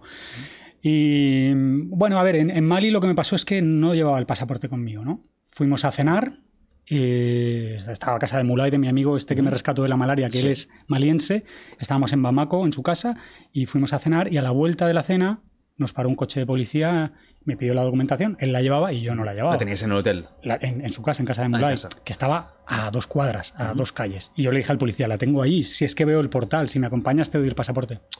No puedes ir por ahí sin pasaporte, esto es un delito. y me dijo, súbete a la furgo que te llevamos detenido. Y Mulay también iba a Lucía, dijeron, oye, ¿podemos ir con él? No, no, no, solo el detenido. Y la furgo arrancó y se me llevó. Y ellos no sabían dónde... Ah, no sabían ni qué. No, no sabían dónde podía... Yo le di a Lucía mi móvil, Ujú. porque le dije, llévate el móvil, llévate todo el dinero, ¿Y el móvil no sería mejor tenerlo para poder contactar? ¿O No. crees que te lo iban a quitar? Porque mm, eh, a lo mejor eh, en ese momento había estado yo haciendo fotos y vídeos de un lugar que no se podía ir, Mm, em, documentando un tema de, la, de Al Qaeda en la zona del norte. Wow. Entonces yo no quería que ellos viesen eso. claro. Le dije, llévate el móvil y, y llévate el dinero, porque sabía por dónde podían ir los tiros. Y nada, y ahí me, me metieron en una sala. Ah, también estuve en Rusia, en la cárcel. Uy, uy, uy, uy, uy, se va poniendo interesante Me metieron en una sala y, y bueno, eh, el jefe vino tal y se puso muy chungo, ¿no? A decirme, ¿qué haces sin pasaporte? Digo, es que se me ha olvidado, tal. No sé qué tal. Y empezó a decirme que, que- que- que quería dinero, que quería 200 o 300 euros. ¿Qué pasa? Que yo no hablo muy bien francés. Entonces ahí mi carta fue decir que yo no lo entendía. Ah. Y eso le jodía muchísimo, pero es verdad, o sea, yo lo entendía, pero tampoco sé hablar muy bien inglés, o sea, en francés. Y le decía English y él, no, no, no, francés, francés. Y, ah, no, no, yo no sé pas francés. tal. y se cabreaba más, daba golpes en la mesa. Money, money. Y yo, no, no, no, money, tal. Bueno, y ahí me metieron a un, a un calabozo y estuve, pues, no sé, varias horas. Hasta que, que volvió, me localizaron Mulay y Lucía, no sé, preguntarían, oye, ¿dónde hay comisarías por aquí y tal? Y bueno, ahí estuvo Mulay, como es local, pues negociando con él, bla, bla, bla, bla, no sé, no sé cuánto, que vamos a llamar a la embajada, que esto no puede ser, tal. Y al final me dejaron irme, pero con su toquecito de... Dijo, vale, pues luego lo soltamos, pero tenemos que cenar primero. Y se pusieron- trajeron una olla de arroz con, con pollo, la abrieron y todos ahí con la mano cenando y yo bueno, pues estoy esperando a que me suelten a que acaben de O cenar. sea, para joder. Sí. la última, ¿no? Sí, para, para poner su toque de autoridad, ¿no? Claro, claro. Pero bueno, esa vez no fue. La vez más jodida fue en Sudán del Sur, cuando. A ver, que siempre, ¿cómo no? Siempre O sea. Cuando entré con el permiso falsificado mm, como si fuese a construir un pozo, ¿vale? Como no daban. Hostia, pero ¿cuántas historias te has inventado en Sudán del Sur? ONG, ahora constructor de un pozo. Es que hasta 2019 no daban eh, visados turísticos. para Vale, era imposible si no tenías alguna misión que hacer Claro. o algo que hacer ahí. Entonces esto fue 2017-2018 y yo tenía un permiso de trabajo, como si fuese un ingeniero que iba a hacer un pozo. Y eh, bueno, pues íbamos camino a los Mundari, que es una de también mis tribus eh, totémicas, ¿no? De hecho, el logo de mi agencia de viajes es un logotipo basado en los Mundari. Y yo era la primera vez que iba, que iba a esa zona. Y justo entrando a los Mundari, en aquella época Sudán del Sur era mucho más salvaje que ahora. O sea, ahí había... Eran, o sea, llegar, recorrer 100 kilómetros sin que te tiroteasen o te parase la policía o cualquier historia era muy difícil. Y nos pararon un control y el policía eh, decía que nos faltaban papeles. No sé qué, no sé cuánto, va gritando, no sé, y ahí sí que me encerró y ahí pasé la noche. muy jodido, no me dieron de comer, nada. Eh, yo estuve como 30 horas sin comer y lo que había era una piedra con un poco de... eh, como una mantita, ya está, para dormir. ¿no? Esa era ¿Cómo, la cómo cama. era la cárcel? ¿Era una, una celda...? Sí, sí, sí, era una celda de, de- de hormigón con una parte un poco más elevada que era como la cama y una manta encima. O sea, era, era duro, era una piedra sobre la que dormir y rejas y ya está. Y, y todo muy estartalado, la verdad. Y recuerdo por la mañana que llegó el tío dando hostias con, con un palo a las rejas para despertarme, serían las 5 o las 6 de la mañana, y preguntaba por, por, el, por su dinero. No lo sé, yo tenía el fixer fuera, súper preocupado, tratando de negociar. Y, y de repente, que esto fue lo más fuerte, llegó otro policía y empezaron a discutir entre ellos. Y un policía le saca la pipa al otro y se la pone así y empieza a gritarle. ¿Y tú, y tú dentro de la, dentro de celda, la celda. mirando la, sí, sí, la sí, escena? y empieza a amenazarle. "Ah, no sé qué, no sé cuándo". Y, y yo digo, ¿qué coño está pasando aquí? Porque no hablaban en inglés. No, no hablaban en inglés. No recuerdo qué hablaban, si estaban hablando en dinka o en... Supongo que sí, algún dialecto. Total, que a los 10 minutos me soltaron, me soltaron de malas maneras, me agarró, me, me- empujó hacia afuera, no sé qué, y me dijo, no quiero verte más por aquí, como vuelvas te mato. Eso, el, el policía que me había retenido al principio. Y luego, lo que me explicaron que había pasado, el fixer, es que había venido un policía nuevo en el turno de mañana y, y él no estaba de acuerdo con que yo estuviese ahí detenido y le estaba diciendo que Sudán del Sur podía, o sea, debía tratar mejor a los turistas, a los extranjeros, ¿no? Porque no había turistas. Que el país tenía que mejorar, que no podía ser eso, que, que- no estaba de acuerdo, ¿no? Con ese, Ujú. con ese chantaje, pero hasta el punto de encañonarlo con o sea, ¿quién con el encañonó arma. a quién? ¿El nuevo? El nuevo, sí. Míralo, ¿eh? El que tenía, bondad, pero de los cojones también los Sí, tiene sí, bien sí, gordos, sí, ¿eh? sí, sí, sí. Wow. El, el hombre mayor que me había retenido ahí toda la noche puteado. Pero bueno. eh, ¿Y estabas solo en la, en yo- la yo solo, sí, celda? Yo solo. ¿Y había muchas celdas contiguas? No recuerdo, no debería haber muchas. Porque eso el- era cárcel, cárcel. Sí, sí, sí. El sitio no era muy grande. Y luego ese viaje también terminó porque mi fixer se perdió y yo me quedé tres días solo con un campamento mundari en una isla en mitad del Nilo.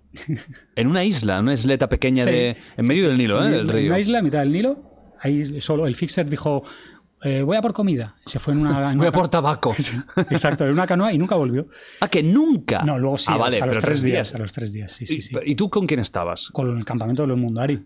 Y hablabas, no había Nada, manera. Nada, nada, nada. Pero me trataron súper bien. Fue mi primera experiencia con los Mundari y la recuerdo, tío, brutal. Me traían piña, un poco de pez para comer. ¿Y tú, tú podías hacerles entender que, que un poco te habían dejado tirado? Más o menos, más o menos. Con palabras sueltas, que algo, porque había un chico que había estudiado en la capital, algo entendía de inglés. Ah. Y yo le preguntaba, ¿dónde está Donald? Y me decía, "¿Mm?". y, ¿Y por sí, qué sí, tardó tres días? Se perdió. Porque él no era de allí, él, él es ugandés. Ajá. Entonces eh, no, no conocía la zona. Se confió, pensó que podía ir a por comida y volver, se perdió. Se lo encontraron a los tres días llorando en mitad de la sabana y, y lo trajeron, sí, sí. Guau. es que, que tú- lo que no te haya pasado a ti. Y ahí fue donde cogí la malaria, esos tres Ah, días ¿fue en la isla. días? Sí. Pero bueno, lo que viví ahí fue brutal, tío. Conocí de una manera súper íntima a los Mundari. Fui testigo de una migración de vacas por el Nilo, de ver cómo cruzaban nadando el Nilo las vacas. Claro, que el Nilo es súper eh, profundo y Sí, es. sí, un- sí. Y ver al pastor con una antorcha al amanecer y cientos de vacas seguirle a la otra orilla. O sea, no, no sabía ni que nadaban las vacas, fíjate Pues tú. yo tampoco. Ahora ya Hasta lo ese sé. día no lo sabía. Y, y lo viste todo, eh, vamos, Brutal, brutal. de ahí con, con- desde, el mejor, desde el mejor palco que existe. Sí, sí. Que era una islita pequeña, entiendo. ¿no? Era una isla pequeña y el líder de, de esa comunidad que se llamaba Moga, luego yo he ido volviendo a Sudán del Sur prácticamente cada año y nunca lo he, lo he vuelto a ver hasta el año pasado, que fue un reencuentro brutal, tío, me dio un abrazo Te porque, reconoció rápido. claro, habían pasado cuatro o cinco años Ajá. y había, había habido mucha conexión. Yo le hice unos retratos guapísimos, me empapé de su historia. Y bueno, me dio un abrazo, me dijo, se te ha puesto el pelo de la barba blanca, no sé qué, fue, fue muy emotivo.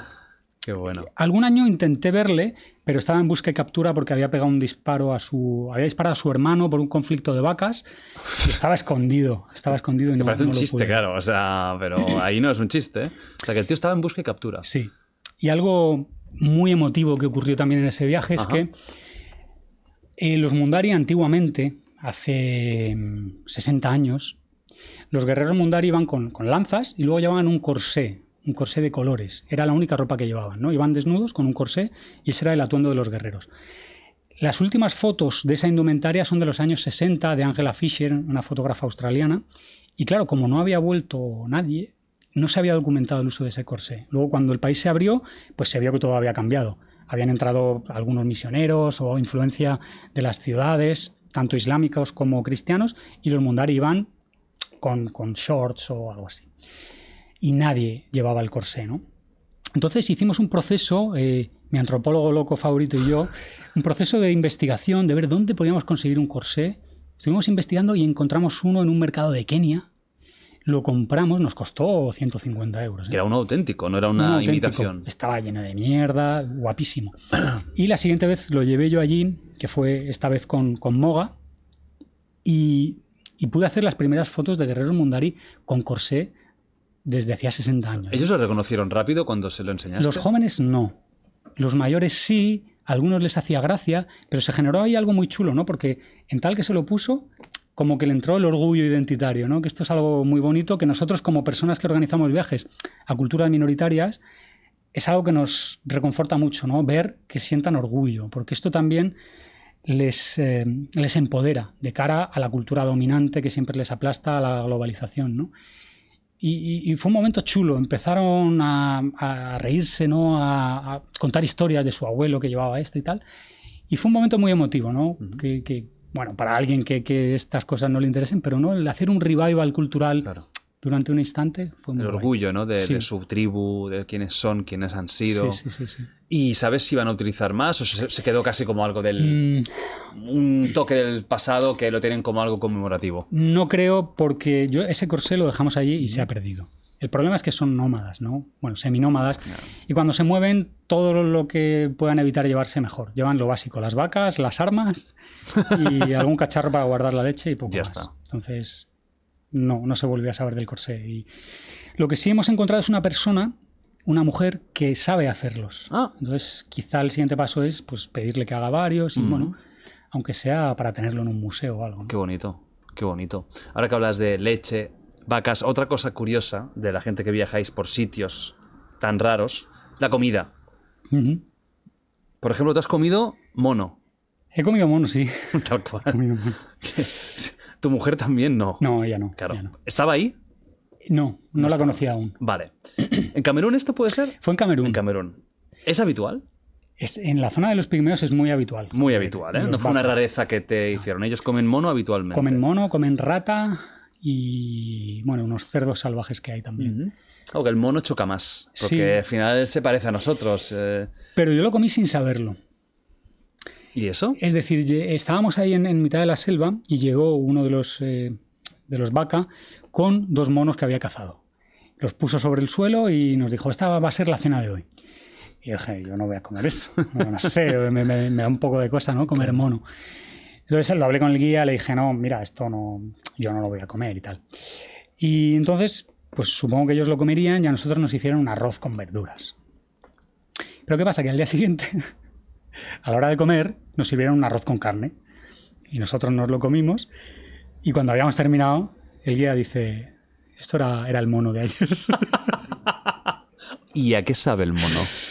Pues la carne estaba demasiado dura. malamente empezamos. es que no, no, no me gustó nada. ¿no? no es sabroso. No, como con muchos tendones, ¿no? Carne mm. muy dura, como por ejemplo la ternera cuando tiene mucho. yo lo odio eso. a mí notar el tendrum que se te hace aquí, no, no, no pues, soporto. Pues, ese rollo. Es ese rollo. Mm.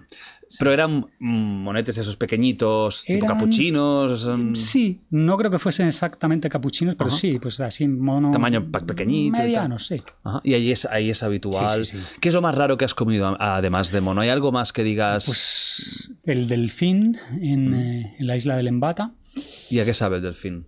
Ah, tampoco me gustó. Mm. ¿Es gusto muy fuerte a pescado? Sí, me supo mucho a grasa. Quizá es por, por, la forma en la que estaba hecho. Estaba ahumado Mm. Luego cocinado con un guiso así con un poco con mucha especia y mm. no, no, me probé solo un trocito, no me gustó.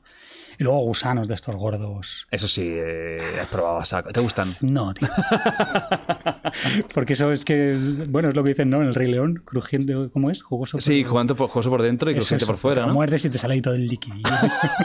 que además están vivos, ¿no? Yo los he probado muertos. Ah, vale. Los he probado solo muertos. Vale. Sí, sí, sí. ¿Hay algo que hayas dicho no?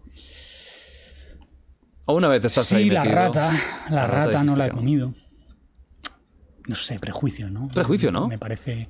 Pero es que cuando voy a Muy trabajar. machacadas las ratas, ¿eh? Yo creo que son animales infravalorados. Mira que te digo. A ver, no sé. es- O sea, algo muy. Seguramente es el hecho de, de las enfermedades y todo, aún lo tenemos. Pero Sí. la rata, por ejemplo, es un animal mega inteligente. La gente las odia y las ratas, que, que se dice como algo muy peyorativo, eres una rata. Mm. Las ratas son animales que si se, se usan también en laboratorios es porque son súper inteligentes. Sí, sí, sí. sí. Pero los- tenemos. Pero a nivel culinario, Mm, hombre, no sé. No he probado. no sé yo. ¿Sabes qué carne a mí me encanta? Que rara que he probado. ¿Cuál? El cocodrilo. Mm, Me parece de, la- de las carnes más sabrosas que he probado jamás. Está bueno el cocodrilo. Un pollo, pero más sabroso. Se parece mucho al pollo. Me sorprendió. Sí, el cocodrilo. A ver, yo esto lo he probado en Barcelona, ¿no? En el Clot hay una hamburguesería. Yo en, un, en otro sitio, Sí. el Santuari, que está por Olot, creo que es, Ajá. que ahí son amigos además y tienen carnes, carnes exóticas. Eso es. Yo lo he probado en este tipo de Sí. restaurantes. Que te hacen reno, todo eso. Eh, croquetas de cocodrilo, Sí, pues sí, sí, sí. estaba muy... Pues está, muy- está bien, ¿no? Sabe como un suavecito. Sí, muy suavecito. Pero al final es, es lo que decíamos antes, que en eso somos un poco hipócritas Mm. porque nos espanta algún tipo de comida cuando aquí a los mamíferos los tenemos machacados Sí, sí, o, los- las gallinas. Creo que no estamos acostumbrados, ¿no?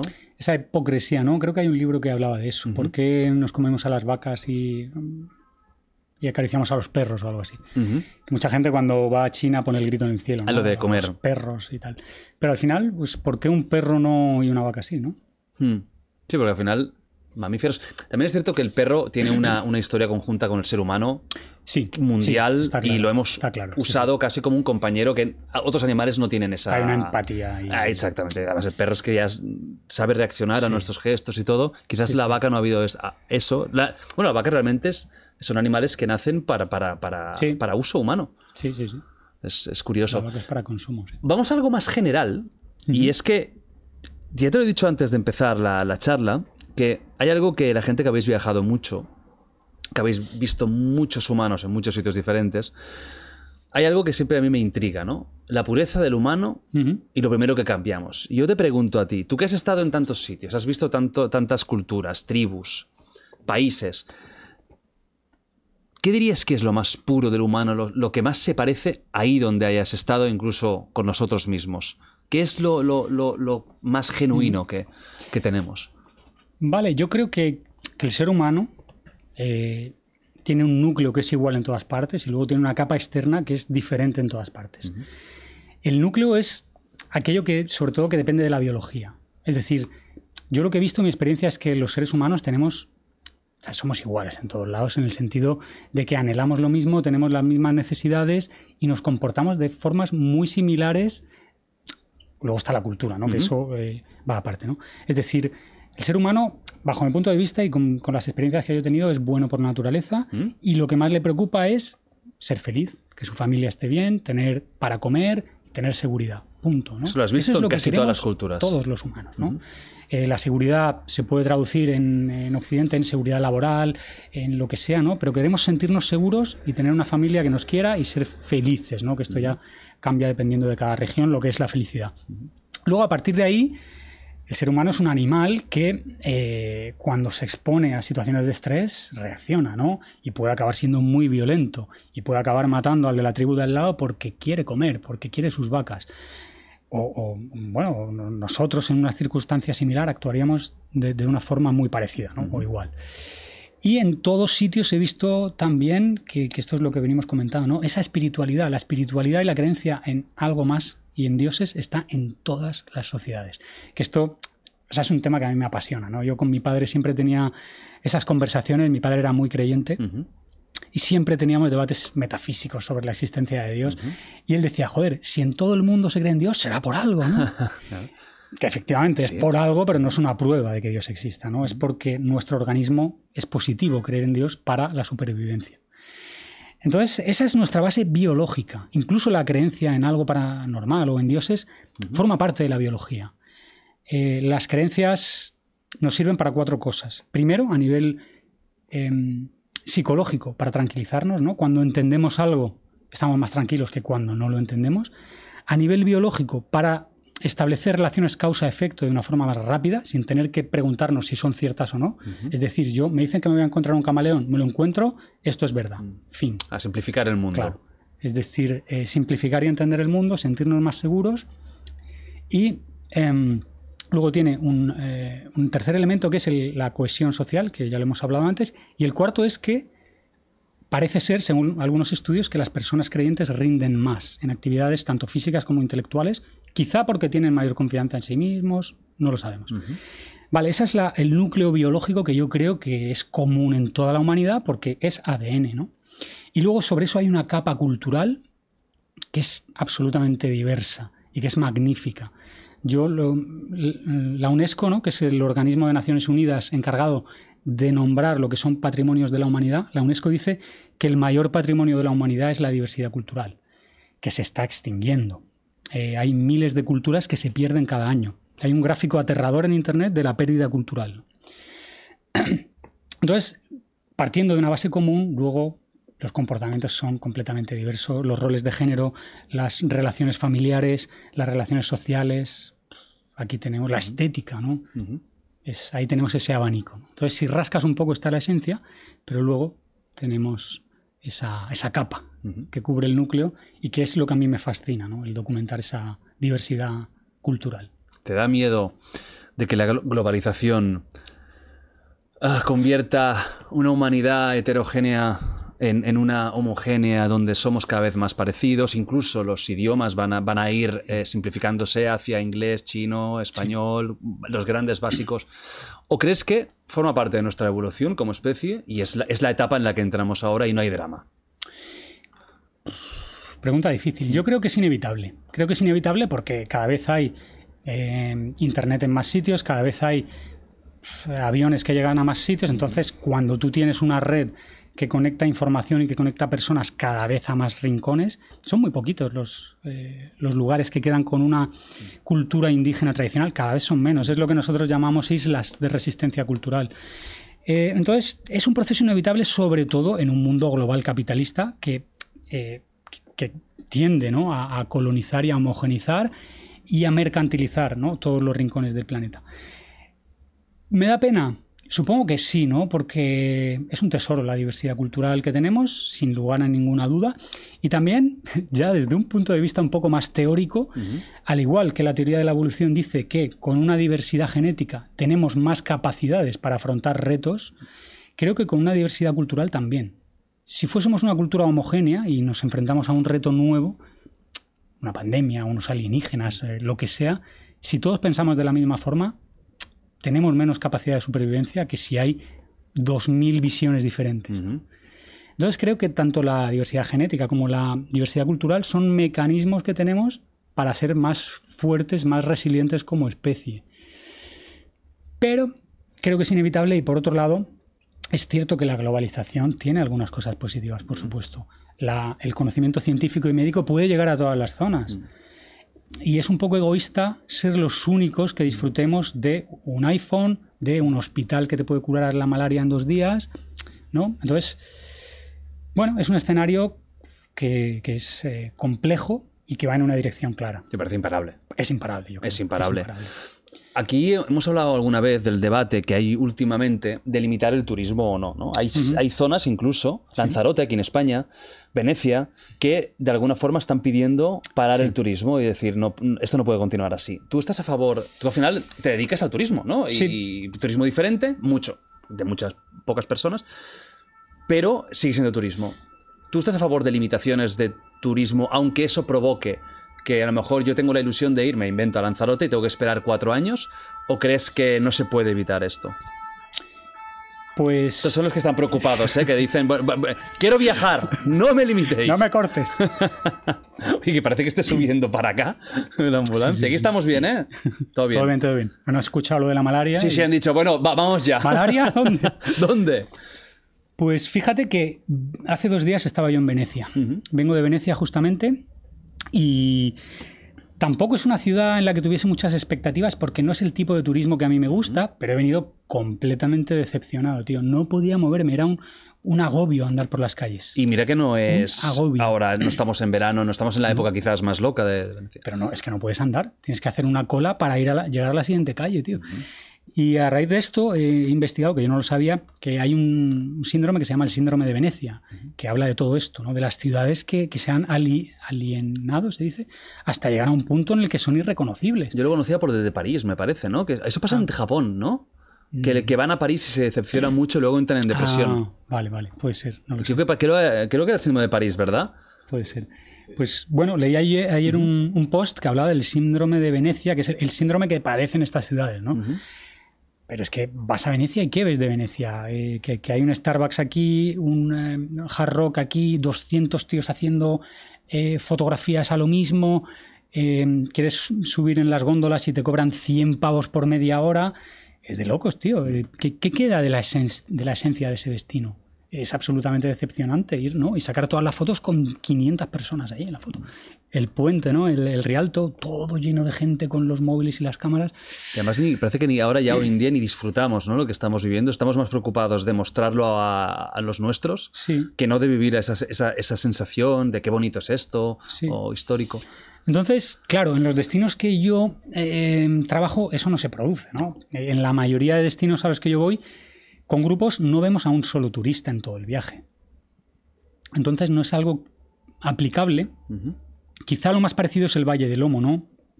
Que los fotógrafos y los turistas están yendo y ahí ya sí que se está generando una inercia un poco desagradable, sobre todo porque ha entrado el alcohol, ¿no? Estas comunidades ganaderas o agricultoras que hasta hace no mucho vivían perfectamente, ¿no? Es una tierra fértil con su ganado, su agricultura. Como tienen una estética muy llamativa, ¿no? Los Mursi, los Turma, los Hammer, pues eh, empezaron a ir muchos fotógrafos y ya cada vez más turistas eh, generales y empezaron a tener unos ingresos del turismo que no necesitaban. Ese dinero se invirtió en armas y alcohol y entonces hay una situación peor de la que estaba antes. Yo siempre, mm, en la parte ética del viaje, hago una revisión de nuestras visitas a estas comunidades. Cada caso concreto, ¿estamos haciendo bien o estamos haciendo mal? Y en caso de que yo tenga dudas o vea que estamos perjudicando más, que, a veces ocurre, mm. más que beneficiando, pues digo, vale, la próxima vez no venimos a este sitio porque estamos generando una inercia que no es positiva.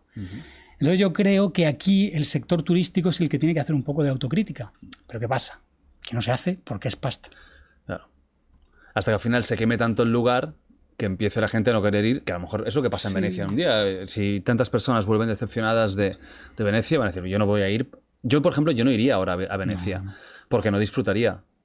Y eso me pasó hace unos años en Tailandia, en, playas estas típicas paradisíacas y todo. Me acuerdo un día que es que siempre lo he explicado, ¿no? Que estar en una playa con 300 eh, turistas, todo ahí había, me acuerdo, mucho japonés, mucho asiático, eh, haciendo fotos y, y, me vi y digo, estoy en teoría en una playa mega paradisíaca, de esas de Robinson Crusoe, y no estoy disfrutando una mierda. Nada, tío porque me, siento que estoy comprando un producto barato. Y, ahí es cuando dije, para ir así, sinceramente, me quedo en casa o me voy a otro sitio. Y... Pero acá es muy complicado porque la gente que no tiene a lo mejor tantos recursos solo puede ir a sitios de vacaciones típicos. Y ahí, ¡pah! se peta, ¿no? Es, es complicado. Ese es el problema. Eso en, Bali lo hemos visto. ah, que se puso de moda. Vamos. Se puso de moda. Pasamos unos meses allí porque necesitábamos parar para escribir el, el libro este de supersticiones y mitos. Y claro, pues de vez en cuando pues sales a ver cosas y tal. Y tú ves a los típicos influencers que van a las cascadas de Bali y son, son preciosas, pero cuando tú llegas al sitio lo que hay es una cola de 50 personas esperando. tú pues llegas a la cascada y dices, ¿qué es esto? Y ves a todo el mundo.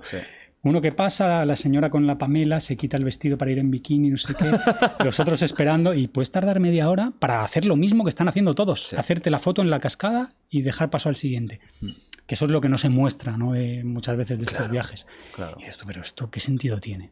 Pero luego está el punto que tú comentas, y es que si uno quiere democratizar el, viajar, ¿no? que no sea algo exclusivo, algo clasista, ¿qué haces? Em, ah, porque si, si, limitas o limitas por precio, pues estás primando a gente de clase baja, clase media, que no pueda permitirse. A lo mejor no sería por precio, sería por, eh, por número de. Que es lo, que, lo, que creo que pedía Lanzarote, en plan, que ya no pueden tener más turistas y que querían limitar, en plan, pues cada año X. Claro, no sé. Si entras bien y si no, pues oye. Pero es que el número de turistas se está incrementando exponencialmente. Y después de la pandemia más. Y después de la pandemia más. Y el turismo chino está despegando ahora. Y eso, eso va a ser el boom, ¿eh? Brutal. Sí, y ahora que los rusos no pueden, No. porque no pueden. pueden, salir, eh, los chinos sí, sí, van, van a... Van... Claro, y por una parte dices, tienen todo el derecho del mundo ya tienen buena Claro, situación económica claro, a viajar, pero claro, a la vez se va a masificar todo tanto. No vamos a solucionar el mundo, me parece, Aníbal, No. ¿eh? no lo vamos a arreglar, ¿eh? me cago en la puta. Yo Hoy quería ya solucionarlo ahora. Bueno, Digo, hoy solucionamos el mundo. La ¿Qué te próxima? La próxima. Bueno, la última pregunta que te voy a hacer. Sé que, sé que no. O sea, sé que contigo es un tiro perdido. Porque sé que eres muy escéptico. Sí. Ateo. sí, sí. Entonces yo siempre pregunto a la gente si han tenido alguna vez alguna experiencia paranormal o de ovnis, o sea, algo raro y que no hayan encontrado una explicación. Tú me has contado la del, Sí. la del, La del la- camaleón. la camaleón. Oye, que no está mal. ¿Pero has tenido alguna otra que aunque tú le busques explicación científica, te ha costado o te cuesta mucho racionalizarla? Yo he tenido muchas experiencias paranormales, ¿no? Lo que pasa es que todas son raciona- racionalizables siempre, ¿no? ¿Siempre? ¿No hay alguna que le des vueltas y no acabes de encontrar la puta razón? Pues no lo sé, no lo sé. Yo he experimentado viajes astrales, he experimentado eh, estar en, en- en otro cuerpo, el verme desde fuera, ¿no? Esa sensación Ajá. que dicen. He experimentado sensaciones muy extrañas, ¿no?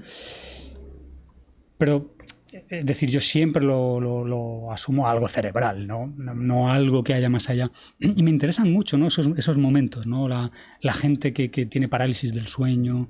Claro, todo esto tiene una explicación científica detrás, ¿no? Bueno, aquí tuve a Jesús Martín Fernández, eh, neurocirujano, Ujú. que operan de una forma en vivo. Sin, Sí. sin- Sí, sin, sí, sí. eh, Vamos a decir, sin anestesia, el paciente está, está activo y que según qué tocas, eh, qué zonas estimulan del cerebro, han conseguido viajes astrales.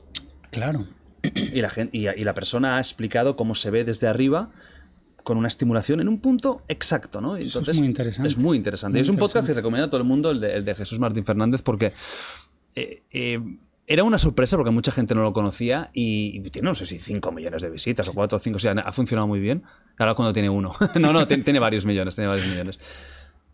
Y es que es alucinante, porque ¿cómo cuenta que han provo- provocado, por ejemplo, ataques de llanto Claro. brutales simplemente dándole a un punto, o de risa, y la persona no te sabe explicar por qué está riendo y llorando, ¿no? ¿Cómo se llamaba? Había un paciente, el caso este famoso del Phineas, ¿no? Que, que se atravesó un, Ah, sí. un metal, entonces Este es clásico. le cambió la personalidad o hay varios casos clínicos, ¿no? De gente que ha perdido pues em, la sensación de miedo o que le ha cambiado completamente la personalidad, alguien que era muy pacífico y se volvió agresivo. Bueno, la gente que se lesiona el hipocampo y no puede recordar eh, a corto plazo. Sí, todo, todo este tipo de cosas te, te hacen tender a pensar, ¿no? Que, que- que todo está aquí, ¿no? O el consumo de drogas, ¿no? Tú puedes Hombre. consumir una droga y verte en otro planeta. ¿Tú cuando vas a Entonces- rituales de estos, dices que sí o dices que no? Depende. Yo Si tuviéramos persona- aquí al Lethal, si ya se había tomado dos. Letal.